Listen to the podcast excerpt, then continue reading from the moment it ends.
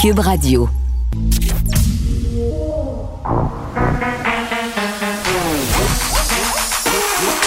Elle a une opinion sur tous les sujets. Pour elle, toutes les questions peuvent être posées. Geneviève Peterson. Cube, Radio. Salut tout le monde, j'espère que vous allez bien. Bienvenue à l'émission. Hey, je vous dis qu'on s'est déconfiné pas à peu près en fin de semaine si je me fie aux photos que j'ai vues circuler sur les médias sociaux. Là, je vous parle pas là, de la photo des gens agglutinés en bateau. By the way, je comprends pas la boat live, je ne comprends pas. Euh, je comprends pas qu'est-ce qu'il y a de le fun à aller se parquer ensemble sur un cours d'eau, à s'attacher de même, puis à, à gambader d'une embarcation à l'autre en buvant de la palme B, là, de la palme B. Je sais pas, peut-être que ça m'échappe, peut-être que je suis rendue une matante. Il me semble que le fun de faire du bateau, c'est de se promener en bateau, quoique je trouve même pas ça, c'est le fun que ça. Mais je, je suis peut-être pas le, le, public cible de la balade en bateau. Ceci dit, moi, la seule façon euh, où je peux être heureuse sur une embarcation, c'est s'il y a du poisson hein, dans le lac et que je peux le pêcher. Qu'est-ce que vous voulez? Je suis une même, une fille des régions. Mais toujours est-il qu'on a vu euh, plusieurs débordements en fin de semaine et, je comprends euh, les gens parce que moi-même, je suis mêlée sur ce qu'on a le droit de faire ou pas, puis on va en jaser euh, dans quelques minutes avec Roxane Borges de Silva parce que ce matin, j'annonçais en grande pompe à mes enfants autour de deux toasts au Nutella puis d'un bol de Cheerios qu'on passait en zone jaune. Et là, les trois ont crié Waouh, ben c'est super, maman, qu'est-ce qu'on va avoir le droit de faire? Puis là, ben, je leur ai répondu, ben, on va avoir le droit d'avoir, je ne sais pas, j'étais mêlée. Euh, je sais qu'on aura le droit d'avoir des personnes d'une autre adresse dans la maison, mais est-ce qu'on devra porter le masque ou pas? Euh, les rassemblements sportifs, on a beaucoup, beaucoup d'informations et ça a beaucoup changé dans les dernières semaines. Est-ce que ça a changé trop vite aussi? Ça, c'est une question que je me pose. Me semble que là, une semaine ou deux, là, on nous rappelait l'importance de pas déconfiner trop vite. On nous rappelait l'importance d'aller avoir sa deuxième dose de vaccin. On nous disait, écoutez, là, c'est pas parce que vous avez eu votre première dose hein, que vous êtes immunisé, protégé contre la COVID-19. Il faut continuer à appliquer les mêmes règles. Donc, tu sais, à un moment donné aussi, on ne sait plus à quel sens vouer, on ne sait plus qui croire, quoi croire, quoi faire. Donc, on va essayer de démêler tout ça. Mais parlant de vaccination, juste vous rappeler qu'aujourd'hui, c'est autour des 55 ans et plus. On sait qu'à chaque journée qui passe, sauf les week-ends, euh, on descend par tranche de 5. Donc, demain, ce sera les 50 ans et ainsi de suite pour en arriver aux 35 ans et plus vendredi, le 18 juin. Ça, c'est ma tranche d'âge où je pourrais prendre rendez-vous pour ma deuxième dose et j'ai très, très hâte. Euh, ça va bien quand même au Québec, donc on comprend euh, qu'on poursuive cette stratégie de déconfinement. Moi, je veux faire paniquer personne avec mes petits bémols par rapport à la rapidité avec le, laquelle on le fait parce que, super honnêtement, moi, ça me fait plaisir qu'on ait droit à des largesses, qu'on puisse se réunir parce qu'à un moment donné, ça avait plus de sens. Il y a une limite aussi à ce que les parcs peuvent endurer. 123 nouveaux cas aujourd'hui, donc ça continue de descendre. Un seul décès, mais c'est quand même un décès de trop. Quatre patients de moins qui se retrouvent euh, aux soins intensifs. Et sur la vaccination, juste une petite précision, le ministère de la Santé qui annonçait ce matin que le pôle de vaccination des entreprises de la capitale nationale, donc situé dans le port de Québec, va offrir de la vaccination sans rendez-vous aujourd'hui entre 13h30 et 15h30. Donc, ça commence quand même très, très bientôt. Si vous avez eu votre première dose de Pfizer, allez-y euh, pour avoir euh, la deuxième. Si vous ne l'avez pas eu encore, si vous êtes âgé de 12 ans et plus, vous pouvez y aller. Puis juste vous assurer, là, si vous vous pointez pour une deuxième dose, euh, d'avoir le délai suffisant entre les deux. On sait qu'on peut pas y aller avant un nombre X de jours. Je crois que c'est 19 jours pour le Pfizer. Corrigez-moi si je me trompe. Non, mais ça, ça a quand même l'air euh, d'être ça. Donc, fini le rouge, fini l'orange au Québec. Mais on va essayer justement de démêler ce que ça veut dire vraiment avec notre amie Roxane Borges de Silva, qui est prof à l'École de santé publique de l'Université de Montréal. Roxane, salut. Bonjour Geneviève. Il me semble que ça fait longtemps qu'on ne s'est pas parlé. oui, c'est vrai. Au moins deux, trois semaines, certains. Euh, bye bye, zone orange. Donc, on est en zone jaune, en zone verte, mais, mais c'est un peu la confusion. Là. Moi, j'ai de la misère à comprendre ce qui est permis. Euh, ou pas, puis juste pour qu'on puisse euh, se faire une petite idée, là, c'est les rassemblements intérieurs, comme je le disais, mais ça va être important de clarifier les détails, comment on peut accueillir de personnes à l'intérieur, dans quel contexte, avec ou sans masque, ce sont, euh, ce sont des consignes qui demeurent encore nébuleuses pour bien des gens, Roxane. Oui, en effet, ce sont des consignes qui demeurent nébuleuses, mais il faut quand même rappeler que en passant en zone jaune comme ça, ouverte même pour certaines régions euh, du nord du Québec, euh, ça signifie pas que c'est la fin de la pandémie. Ça signifie qu'en fait, euh, on est conscient de, de, des aspects de santé mentale et, des, et de l'importance de se retrouver, mais, mais le, la population n'a pas encore reçu ces deux doses de vaccin, du moins 75% de la population n'a pas encore reçu ces deux doses de vaccin, et donc il ne faut pas relâcher, et il faut essayer de privilégier au maximum les activités extérieures pour éviter une résurgence des cas, comme l'ont vu certains pays, même pendant la vaccination. Donc, les règles sont pas claires pour l'intérieur, mais autant privilégier les activités extérieures le plus possible. Oui, puis tu sais, je me dis qu'on qu'on se dit OK, ben on soupe dehors s'il fait beau et tout ça, puis qu'on se sent moins mal, par exemple, d'aller à la salle de bain ou peut-être d'aller chercher quelque chose à l'intérieur. Moi, c'est comme ça que je le comprends. Absolument, c'est ça exactement. Il faut absolument euh, essayer de, de c'est ça, de recevoir, de faire des soupers à l'extérieur, des barbecues, des, des c'est ça, des activités extérieures. Puis c'est sûr que les personnes peuvent aller chercher quelque chose à l'intérieur ou aller à la salle de bain, mais autant que possible rester à l'extérieur avec une distance de 2 mètres, sans masque, et on est dans des conditions qui sont somme toute sécuritaires. Euh, oui, bon, puis est-ce qu'il y a des allègements qui sont annoncés euh, qui t'étonnent? Parce que tu sais moi je trouve qu'on est on est passé très vite d'un discours euh, pas alarmiste mais où on mettait vraiment la population en garde contre le fait de se sentir trop en sécurité avec la première dose, puis des allègements quand même qui se font sentir très très vite. Là aujourd'hui euh, en milieu de travail, si tu es assis à ta station puis que tu as un plexiglas ou deux mètres de distanciation, tu peux enlever ton masque. Moi, je l'ai fait tantôt puis j'ai comme, j'ai comme ressenti un petit quoi. Je me suis dit, oh, tu sais, c'est-tu vraiment sécuritaire ce qu'on est en train de faire? Même s'il y a des plexiglas, même si on essaye de se tenir loin, ça va vite. On s'était habitué à tout ça. Là. Mais en fait, en contexte de, de ben, du fait qu'on n'est pas tous vaccinés avec deux doses, euh, moi je suis plutôt en faveur de garder le masque dans les espaces clos jusqu'à ce que tout le monde, toutes les personnes de l'espace qui sont dans l'espace clos et deux doses, parce que on le sait, la littérature scientifique est de plus en plus euh, ben, consensuelle sur le fait que c'est par les, aérosols, donc des petites particules qui restent dans l'air, qu'on se contamine. Or, avec ce variant Delta qui est de plus en qui est très contagieux, euh, dont on ne connaît pas la prévalence, puisqu'en fait, euh, seul le laboratoire national de santé publique le crible et les laboratoires régionaux n'ont pas l'autorisation de le cribler, si j'ai bien compris. Donc, on n'a pas une vraie très bonne connaissance de combien de cas de ce variant Delta on a sur le territoire. Et il suffirait qu'il y ait une personne qui l'ait dans un espace clos, qui enlève son masque et qui contaminerait ses collègues qui n'ont pas deux doses de vaccin. Donc, moi, je préfère continuer à recommander euh, aux personnes autant que possible de garder le masque euh, dans, les, dans milieux de travail jusqu'à ce que tout le monde ait deux doses de vaccin. Ben oui, puis là, le fameux variant Delta, est-ce que tu peux nous en dire plus à son sujet? Parce que, tu sais, quand, on a découvert, en guillemets, le variant britannique, c'était partout, mur à mur, dans tous les médias. il me semble qu'on n'en a pas tant entendu parler que ça, tant que ça. Mais en fait, le variant Delta, c'est un variant qui, qui a qui, qui, a, qui, est apparu en Inde. On l'appelle le variant Delta maintenant parce qu'on ne veut pas euh, euh, ben, créer de racisme ou de, de ségrégation. un pays. Oui, c'est ça, exactement, cibler un pays. Et en fait, ce variant-là se retrouve dans beaucoup de pays actuellement. On sait qu'en Ontario aussi, ils en ont. On sait qu'en Angleterre, à cause de sa prévalence très forte, ils ont décidé de repousser de quatre semaines le déconfinement, euh, les mesures d'allègement du confinement. Mm-hmm. Donc, on voit, on sait aussi par exemple qu'aux Seychelles, alors que 60% de la, population était vaccinée à deux doses, euh, ils ont dû refermer et reconfiner le pays à cause d'une résurgence de cas due au variant indien. Donc, ce qu'on sait également, c'est que ce variant indien, avec une seule dose, euh, en fait, l'efficacité des vaccins avec une seule dose tourne en, tout, autour de 30%.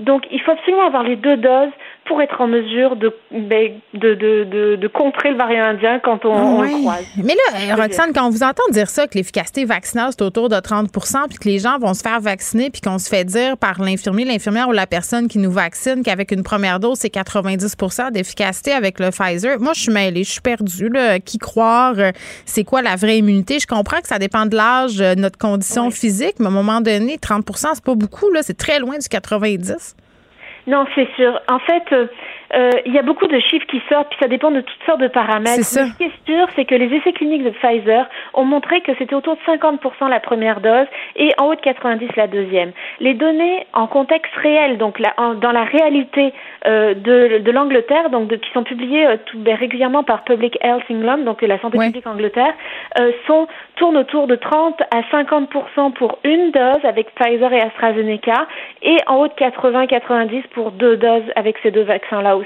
Donc, euh, il faut être prudent. Il faut absolument avoir les deux doses pour pouvoir relâcher euh, réellement et mm. revenir à une certaine normalité, si je peux dire. Oui, puis quand on voit les Taouins à Canis s'attaquer en fin de semaine, qui ont fait un énorme party, dans leur tête, ça a l'air pas mal terminé, euh, la pandémie. Puis là, je donne cet exemple-là, mais euh, il y en a d'autres, des rassemblements comme ça, peut-être moins spectaculaires, là, des rassemblements qui sont passés incognito.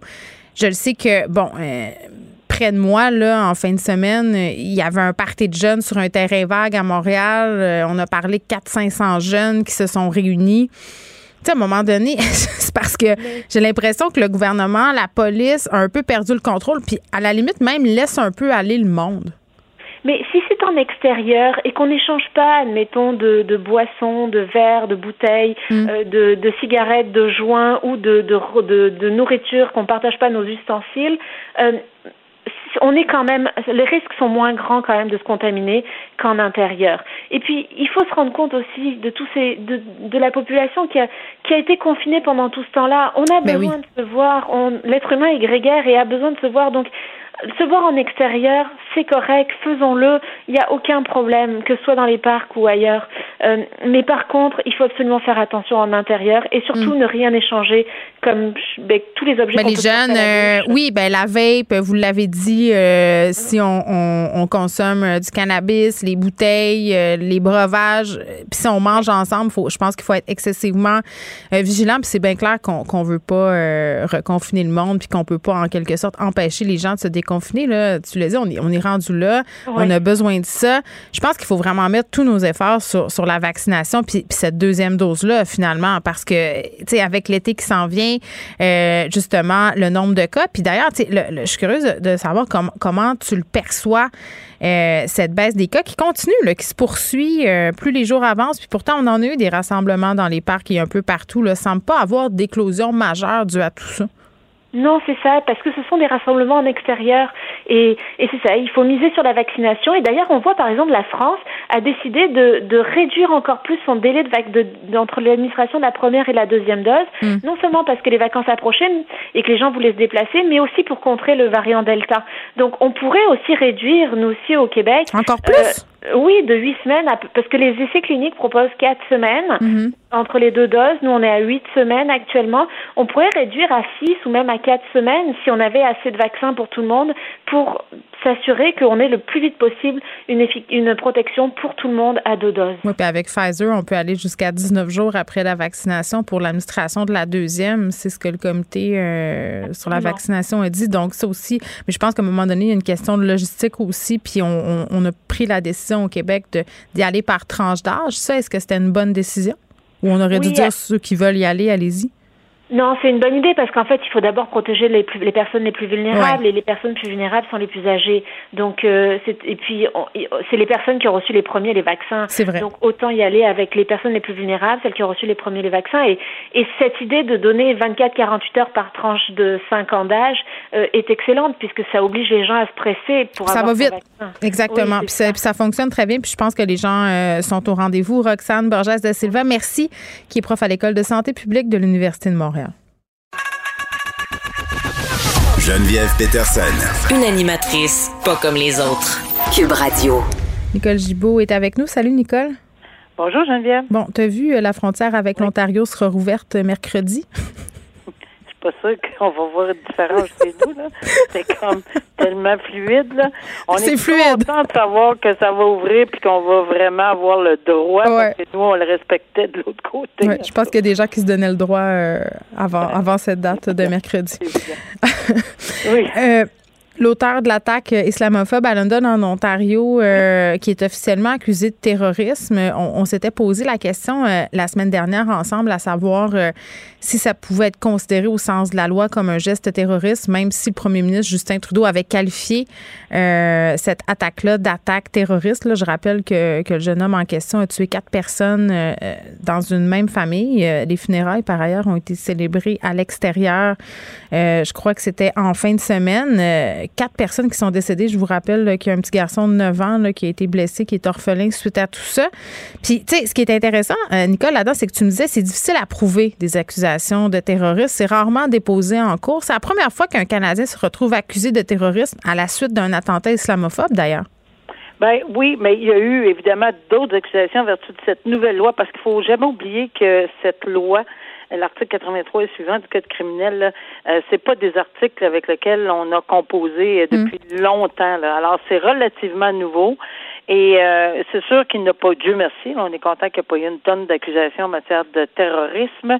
Euh, mais oui, c'est ça prend il y a quelque chose de plus à prouver et c'est un défi de plus. Je dirais que c'est un défi de plus pour la couronne euh, qui semble être prêt à le prendre parce qu'il n'aurait jamais pris cette décision-là et de un, de le faire et de deux, ça prend l'autorisation du procureur général de l'Ontario. C'est pas juste euh, le bureau de, du DPCP euh, de, de London en Ontario qui prend cette décision-là. C'est vraiment, il faut que ça soit prouvé par le procureur général de l'Ontario et ça a été fait.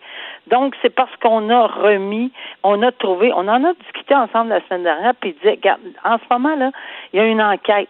Ils sont, ils, ils sont ils ont des mandats de perquisition. Mhm. euh, ils vont vérifier ses lectures. Ils vont vérifier ses réseaux sociaux, son cellulaire. Ils vont parler des amis, euh, des, des gens. quel discours avait-il? Comment? Et sûrement, et je j'ai même pas de doute là, qu'ils ont cette, ces éléments de preuve là mhm. pour avoir décidé de déposer évidemment des accusations de, de, de terrorisme, parce que l'élément fondamental, c'est ça, c'est de prouver qu'il il avait misé sur euh, cette famille-là, une raison, avec une raison pour pour mettre ça très clair, là, pas, pas trop juridique, ben, juridique, mais quand même très clair, c'est qu'il avait il avait euh, misé sur sur euh, à cause de leur foi musulmane, dans le but d'intimider la population, et il a causé la mort de ces personnes-là. Mais tout ça est relié et c'était son intention. Tu sais, quand on parle de fameuse intention criminelle, là, pas juste une intention de tuer, là. ça va être une intention de tuer ou de blesser grièvement quelqu'un dans un contexte de terrorisme parce que c'est lié à la foi musulmane, parce que c'est lié à, tout ce qu'on vient de, hmm. dire là, ensemble. Mais, mais j'ai une question euh, quand même, parce que tout le monde fait le parallèle avec le tueur de la mosquée de Québec, euh, qui avait fait six victimes. Euh, lui, de son côté, a été accusé de meurtre. Il avait échappé aux accusations de terrorisme. En Ontario, ça a été utilisé à deux reprises récemment. Est-ce que leur droit est différent du nôtre? non. Bon, mais c'est ça. le droit n'est pas différent du nôtre. La preuve peut être différente. Ça, c'est ça le hic. Là.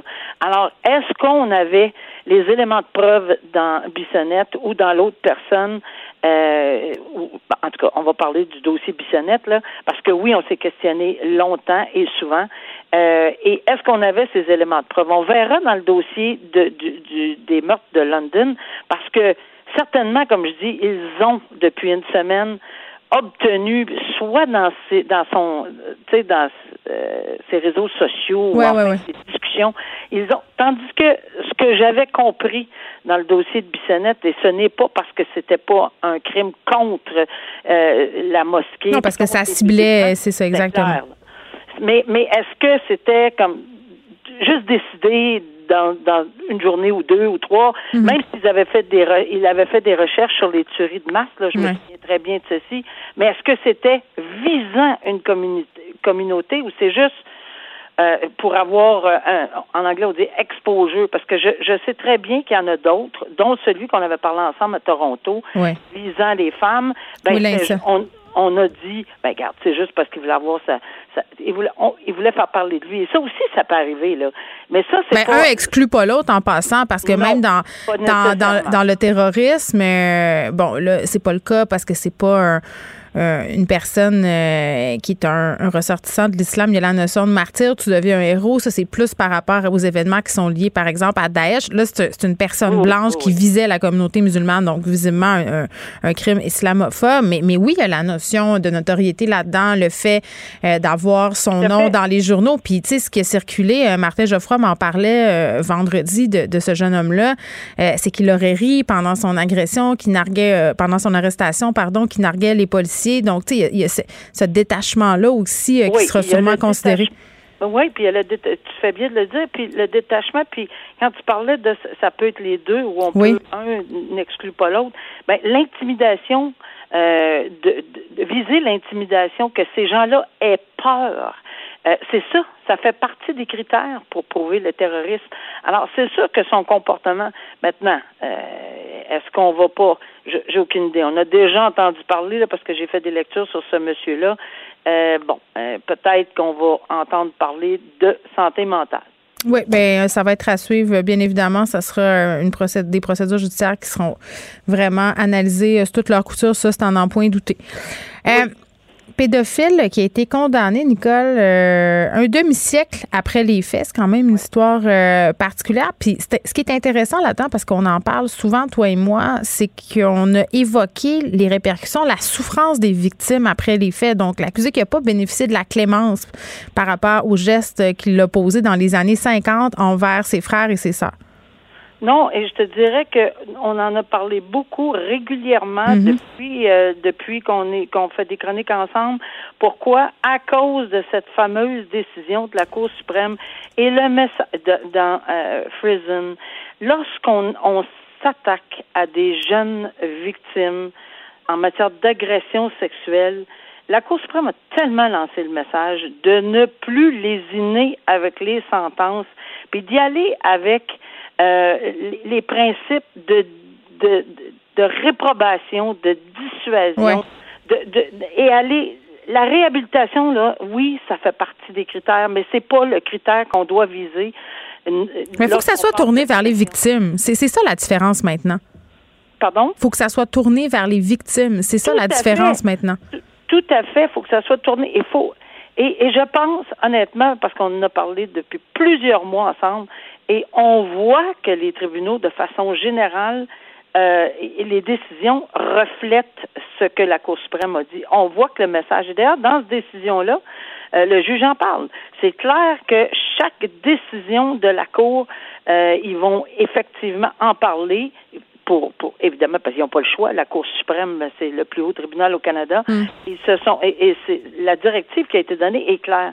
Mais ce que je trouve intéressant, c'est que on n'avait pas ça avant. Et je le sais parce que j'y étais. Euh, je, siégeais avant cette décision-là. Je dis pas qu'il n'y avait pas des, des décisions en matière d'agression sexuelle et des sentences qui n'étaient pas solides. Mais on n'avait pas ces mêmes balises-là. On n'avait pas cette espèce de haut-parleur de la Cour suprême qui a dit arrêtez là, soyez vigilants lorsqu'on parle d'enfants, n'ayez pas peur. Donc, ça donne aussi le message à la Cour d'appel qui est sous la Cour suprême et ça donne encore plus le message aux juges de première instance qui sont sur le terrain, comme moi j'étais, de dire Hey, on va régler ça, là, puis on va on n'est pas gêné d'utiliser la représente, c'est quand même la Cour suprême. Donc, 74 euh, ans, euh, quatre ans de détention. Euh, garde, c'est un message là. Avant on aurait dit ah ben peut-être que l'âge puis bon etc. Puis euh, ça fait longtemps puis il a passé à autre chose. Puis on va non quatre ans. C'est quand même du pénitencier là solide là. Oui puis moi, c'est la phrase du magistrat suivante, Nicole, qui a attiré mon attention et qui m'a encouragée pour l'avenir. Il a dit c'est avec les connaissances actuelles que les crimes devraient être analysés et punis? Quel beau jugement. Et moi, je suis tellement d'accord avec cette décision-là. Euh, et, et c'est parce que c'est sûr qu'on n'est pas, euh, on est à une autre époque. On l'analyse pas de la même façon. Tu sais, euh, je veux dire les, les grands-parents puis les mononcles puis les matantes. Puis l'inceste. Moi dans mon temps, on disait que oui, je comprends, mais oui, mais ça existe plus. L'agression sexuelle, l'inceste, ça a toujours été un crime. C'est pas une question de mœurs là, tu sais. Non, c'est pas une question que c'était pas un crime, mais c'était pas, on, on faisait pas le même analyse. Mais non, c'est sûr. Ma mère. la lumière sur la victime Mm. et sur les séquelles, la vulnérabilité de ces petites personnes Mhm. euh, qui, moi, j'ai souvent dit qui, qui ont témoigné, parce que j'en ai Mm. entendu des enfants témoigner, qui ont un discours plus grand qu'eux-mêmes. Dans leur témoignage, là, c'est ce que je, moi, je, je te dis, j'en avais des frissons. Un enfant qui témoigne là, euh, avec un discours puis des, des- des paroles qu'on entend, oh là là, ça, ça, ça, ça ébranle. Oui, bon, puis les temps changent. J'allais dire, ma mère, euh, ma grand-mère me racontait que dans leur temps, là, euh, on, on avertissait dans les familles, tiens-toi loin d'un tel, tu sais, va pas Oui, t'asseoir sur vrai. un tel. C'était comme ça qu'on gérait ça. Heureusement, c'est plus comme ça et c'est un message clair qu'on envoie aujourd'hui. Les dénonciations étaient moins évidentes. Ça, c'est Exactement. tout à fait exact. C'est bien de le dire. Puis maintenant, ben, les mononcles, les matantes ou les, ou, ou les gens, ou peu importe, les jeunes dénoncent. C'est parfait. On attire euh, l'attention des gens sur un article du Devoir. Nicole, euh, je, je voulais vraiment euh, avoir ton avis là-dessus. C'est des avocats en immigration qui demandent plus de diversité dans les juges au Canada. On avait déjà discuté ensemble du bilinguisme des juges. Euh, on dit que, bon, euh, on n'est pas assez représentatif des communautés culturelles au Canada, puis que parfois, dans certains dossiers, ça peut avoir des impacts. Je sais pas qu'est-ce que tu en penses, puis si tu as déjà eu à faire face à tout ça. Puis le, le- le pendant de cette affaire-là, c'est qu'il y a des gens qui craignent que si on ouvre la porte à de la on menace la francophonie. Bon, moi, je suis moins d'accord avec ça, là. Moi aussi. Moi aussi, je suis moins d'accord. Puis de toute façon, est-ce qu'on peut, met- mettons là, au niveau fédéral, on Ouais. peut peut-être euh, marier l'utile à l'agréable, puis c'est pas aussi grave que ça de prendre des cours de français en accéléré, là, puis il y a de très bons professeurs. Euh, J'avais une de mes amies qui enseignait justement à- au juge de la Cour fédérale. Ouais. Euh, et, et ça allait très, très bien. Là. Il n'y a pas vraiment de problème. Là. faut un petit effort, merci. Mais, mais tout ça pour dire, Oui. tout ça pour dire que euh, oui, est-ce que ça va changer? Le droit change pas, Geneviève, mais le, le, le fait d'être entendu par quelqu'un de sa communauté, moi, je, je, pense que oui, ça peut avoir un impact, nécessairement avoir un impact positif. Ça veut pas dire que la décision va pas être. La journée où on va avoir un juge autochtone ou un juge euh, racialisé, peu importe, qui va trouver coupable un membre de sa propre communauté, ben c'est parce que c'est le droit qui aura euh, dirigé son sa, sa décision et non pas à cause. Mais quand même, il peut avoir un sentiment de, de on, on, on est conforté dans, dans cette. euh, moi, je l'ai eu juste au niveau de, de, de- du fait que j'étais la première femme à siéger dans l'Outaouais, Ouais. toutes juridictions confondues, et je me souviens très bien d'avoir entendu une dame me dire Oh, je suis tellement contente de passer devant vous. Vous, vous allez comprendre, vous êtes une Ben femme. oui, c'est sûr. Ben oui. Sauf que oui, je comprenais, mais la décision, fallait pas, tu sais, puis je mettais, oui, oui, je, je, je vais vous écouter, mais le droit va s'appliquer de la même façon, là, madame. Oui, le droit s'applique, mais les sensibilités sont peut-être pas les mêmes. Puis parfois, il y a des subtilités ou des questions euh, qui seraient différentes si, si tu étais un homme ou d'une autre origine. Tu sais, c'est ça aussi, là. Tout le monde a ses billets. Tout à fait le cas. Et moi, je trouve que c'est une bonne idée. Maintenant, est-ce qu'il y a beaucoup d'avocats qui seront, euh, à- tu sais, be- beaucoup d'appelés, peu d'élus, ou peu d- d'élus et pas beaucoup appelés? C'est parce que si on on- on n'a pas de candidats potentiels qui sortent du barreau puis qui ont fait leur, leur, leur- parce qu'il faut quand même un certain nombre d'années. Là, on on sort pas de l'école, c'est pas, on n'est pas en France, il n'y a pas une école de la magistrature. Là. On, on fait, il faut faire ses preuves comme avocat pendant X nombre d'années et par la suite euh, être considéré ou, et, et le vouloir. Donc, euh, je, je pense que c'est- très bon qu'on le soulève. On a fait la même chose euh, dans notre comité, nous autres, sur la réalité policière. On soulève Ouais. le fait que ça serait très intéressant d'avoir des policiers euh, racialisés, euh, autochtones, etc. Donc, je pense que c'est toute une mouvance. c'est vraiment quelque chose qui est important dans la société d'aujourd'hui. Oui, bon, euh, on a enfin l'impression qu'on avance euh, au lieu de reculer. Des fois, on dit plus on avance, plus on recule, mais là, j'ai l'impression qu'il y a un certain changement de paradigme. Espérons que ça dure. Nicole, à demain. À demain! Joignez-vous à la discussion. Appelez ou textez le 187 Cube Radio 1877 827 2346. Hello. Et on continue avec les bonnes nouvelles. Ben non, je suis ironique. On se parle du retour en force du harcèlement de rue.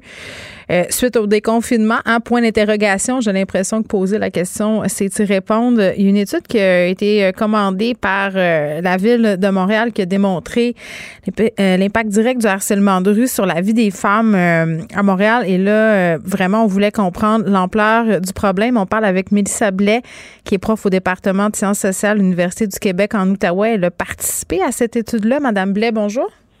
Oui, bonjour. Bon, est-ce qu'on peut commencer euh, par tracer les grandes lignes euh, de ce que révèle euh, cette grande étude que vous avez menée sur le harcèlement de rue?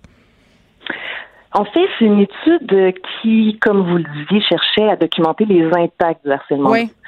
Euh, des impacts divers et multiples. Hein. On pense euh, notamment au fait de se déplacer à certains moments de la journée plutôt que d'autres, à éviter certains endroits sur l'île de Montréal, à éviter même d'utiliser les transports en commun parce qu'on craint euh, des épisodes de harcèlement. Mmh.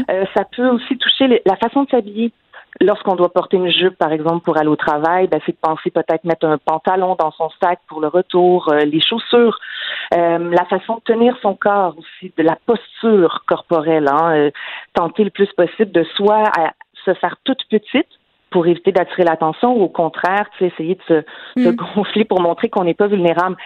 Donc, c'est divers, multiples, euh, et ça peut aller jusqu'à justement des impacts émotionnels assez importants. Là, on parle d'hypervigilance permanente, mm. euh, de sentiments de peur, euh, de, de, culpabilité aussi lorsque un épisode d'harcèlement a lieu. On se dit, médiante, qu'est-ce que j'ai fait, comment ça se fait que c'est moi, la cible, et puis un peu comme un peu comme le montrent les études en violence sexuelle, là, c'est souvent c'est souvent les femmes qui se sentent responsables du harcèlement quand dans les mm. faits, ce sont les harceleurs qui le sont. Oui, puis bon, euh, dans le dossier de ma collègue Clara Loiseau dans le Journal de Montréal, on a différents témoignages. Puis moi, je lisais ça, puis je me retrouvais beaucoup là-dedans. Euh, on dirait que bon an, mal an, euh, quand on est une femme, on adapte nos comportements, on anticipe les réactions. Tu sais, je vais donner un exemple vraiment concret, là, quand je viens travailler en vélo, si je porte une jupe, j'y pense. Euh, je fais mhm. attention à comment je m'assois sur mon vélo. Je me dis, oh mon Dieu, faudrait pas qu'on voit trop de cuisses parce que si on voit trop de cuisses, je vais me faire crier après. Euh, donc, mhm. parfois, je porte un cuissard. Je jogue plus à certaines heures quand il fait trop chaud parce que ça me tente pas de me faire crier après dans, dans la rue. Je sais que je suis pas la seule. Mes amis font les mêmes affaires. Les amis de mes amis fait que les personnes qui sont pénalisées par rapport au harcèlement de rue et qui ratent des occasions de faire du sport ou de sortir ou de marcher dans la rue, ben c'est nous les femmes. Mm-hmm. Mm-hmm. Ben, vous savez, il y, a, en géographie notamment, on parle de droit à la ville. En qui a droit à la ville? Qui a le droit de circuler librement et même de flâner, prendre le temps de s'arrêter seul dans un parc, lire un bon livre? Et ce qu'on voit, c'est que les femmes, généralement, mais aussi, on peut penser aux femmes des minorités de genre, hein, parce que c'est encore, euh, les études montrent aussi que les femmes lesbiennes, notamment, elles sont aussi la cible de violences euh, mm. euh, par rapport à leur orientation sexuelle. Donc, on peut aussi décliner ces violences. Les femmes racisées aussi sont victimes de, de violences multiples, diverses, dont des violences islamophobes. Donc, évidemment, c'est cet espace, ces espaces urbains dans lesquels les femmes marchent, mais à un pas très rapide, euh, on peut ici dire et conclure qu'elles n'habitent pas pleinement la ville de Montréal comparativement, euh, disons, aux hommes blancs, quoi. Ben oui, puis juste de lire un livre dans un parc, si on est tout seul, juste d'être assis sur un banc, c'est presque impossible. Tu vas te faire aborder. Mm-hmm. C'est presque systématique. Puis ça me surprend toujours quand j'entends des gens dire que le harcèlement de rue, c'est très rare, que ça n'existe pas vraiment à Montréal, que ça touche juste certains quartiers. Vos chiffres, ils démontrent quoi à ce niveau-là? Ben, les chiffres, on les a pas encore au niveau de la fréquence, du nombre. Ce qu'on a, c'est plutôt euh, comme je vous dis, là, on a documenté les impacts. Donc, ce qu'elle nous confie, là, c'est vraiment toute cette charge cognitive. Là. Tu sais, vous en parliez, vous se levez le matin. Euh, et puis on voit que très tôt, les femmes sont euh, victimisées par le harcèlement. Donc, quand on dit très tôt, là, on n'insistera jamais assez pour attirer l'attention sur la, présence de pédocriminels sur l'île de Montréal, c'est-à-dire des hommes de 30, 40, 50 ans qui vont même agresser sexuellement des jeunes femmes prépubères parfois. Euh, et ça, on a beaucoup de témoignages. Fait c'est aussi ce qu'on voit comme effet cumulatif. C'est-à-dire que si le premier épisode de harcèlement de rue a lieu alors qu'elles sont mineures, elle, ça se continue, ça se poursuit dans le temps. Et là, on peut voir justement que cette fameuse hypervigilance dont je vous parlais mm-hmm. plus tôt, mm-hmm. ben, c'est aussi un effet cumulatif, c'est-à-dire que la menace, le harcèlement de rue, ce qui est particulier avec le harcèlement de rue, c'est que les violences sont commises par des inconnus des victimes. Et la menace, justement, elle est On ne peut pas cibler une seule personne. Ça serait fort simple hein, si on justement un portrait robot d'un harceleur de rue, on pourrait l'éviter. Mais là, c'est pas le cas. Donc, on se met à se méfier, et c'est une des conséquences aussi, se méfier des hommes en général, éviter des interactions dans l'espace public pour évidemment tout le temps chercher à se mm à, se prémunir. Regardez à terre. Moi, j'ai remarqué que je regarde beaucoup par terre pour pas croiser le regard euh, des hommes quand je me promène ou que je fais des commissions, par exemple, parce que c'est comme si tu croises le regard, c'est une invitation au contact. C'est comme ça que je me sens. Ben, c'est un peu dans les stratégies justement qu'on a documentées pour éviter, tenter d'éviter, on a ça. Euh, pas croiser le regard, comme je disais, la posture du corps, marcher d'une telle manière, utiliser aussi des objets euh, ça fait partie des impacts. Hein, les écouteurs? ben oui, les fameux écouteurs. Ça, je m'en sers. Hein, soit qu'on on, met de la musique pour éviter d'être de, en interaction avec qui que ce soit. Au mm. contraire, euh, la peur nous amène à pas mettre de musique, mais à porter les écouteurs pour laisser penser que justement on n'est pas disponible pour une pour une interaction quelconque. Bon, euh, revenons sur la peur là, parce que ça c'est à mon sens inacceptable, puis, ça fait partie euh, de la vie de toute femme qui évolue dans un espace urbain. Mm-hmm. Est-ce que le harcèlement de rue peut parfois aller jusqu'à de la violence physique, des agressions physiques? Parce que moi, je me rappelle de certaines fois où des hommes étaient très fâchés que je les ignore et j'ai eu peur qu'ils me sautent dessus. Ben, deux choses. La première, oui, euh, nous, ce qu'on a pu documenter, c'est des, c'est des agressions sexuelles. Quand je parlais d'agressions commises à l'endroit de jeunes femmes euh, euh, mineures mhm. par des hommes majeurs. Et oui, on a des agressions sexuelles, ça c'est sûr. ensuite, J'oublie, je m'en allais. Non, mais je, vous parlais de la réaction, de la réaction des, des, hommes fâchés quand on les ignore. Oui, c'est ça. C'est ça. C'est là où j'allais. Alors donc, euh, c'est aussi ça, c'est quand on parle de menace, c'est que le premier contact, souvent, euh, c'est ce premier contact qui fait craindre une escalade parce qu'on ne sait jamais où ça va arrêter. C'est-à-dire que ça peut, souvent, ce qu'elle nous racontait, euh, c'était qu'elles avaient l'impression que c'était prémédité. Donc, un homme qui aborde une femme dans la rue en disant euh, je cherche à me rendre à telle rue, tel endroit, et que ça, c'est le prétexte pour ensuite euh, commencer justement à injurier ou à faire des commentaires à connotation sexuelle. Ou à tuer. Et à tuer. Et ça, c'est l'escalade qui est crainte, c'est-à-dire la peur d'une agression physique, la peur d'une agression, notamment en caractère sexuel. C'est aussi ce qui habite les femmes dans la dans l'hypervigilance dès le départ en interaction avec les hommes. Donc ça, oui, effectivement. Euh, euh, oui, voilà. C'est exactement ce qui marque la peur et l'hypervigilance, comme je disais. Oui. Euh, j'ai comme l'impression aussi, euh, du côté des gens, des, des, personnes qui sont témoins, des hommes qui sont témoins de gestes comme ça, il y a une part de responsabilité de dire quelque chose. Je racontais ce matin à Benoît Dutrisac une anecdote, encore une fois en vélo, sur un coin de mm-hmm. rue, euh, un homme qui me fait un geste fort disgracieux au volant de son véhicule. Il a fait beaucoup de témoins de ce geste-là la madame derrière moi dit ben voyons donc. Euh, puis le reste des gens, euh, tout le monde est un peu figé. Même moi, qui est une fille avec un fort caractère, j'ai regardé par terre, je savais pas quoi faire. Euh, ben, oui, mais les témoins sont à la fois importants pour aider les personnes, les femmes en détresse en fait, ou en, qui vivent un épisode, sont importants parce que à la fois ils viennent valider euh, confirmer que ce qu'elle vit, c'est pas, ça relève pas un peu de, son imagination, tu sais, qu'il se passe vraiment quelque chose qui est inacceptable. Mm. Et en plus, ça passe un message aux autres, notamment aux agresseurs, mais aussi aux autres, comme quoi c'est inacceptable. Euh, et donc, pour euh, celles qui ont participé à l'enquête, c'est important l'intervention des témoins.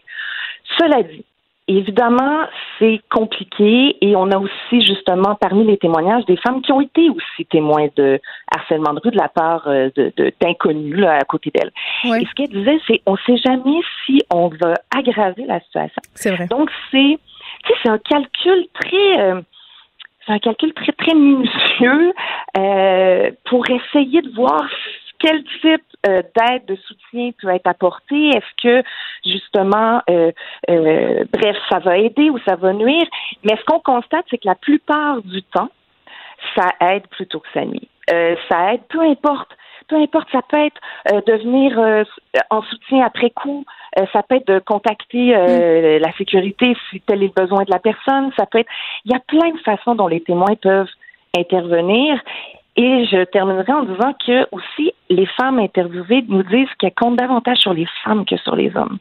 Elles ont beaucoup plus d'expérience de soutien entre femmes euh, que euh, de soutien de la part des mm. hommes. Alors ça aussi, ça serait peut-être de sensibiliser euh, justement les hommes face au, mm. à la nécessité, à l'importance d'intervenir lorsqu'on est face à un, un épisode de harcèlement.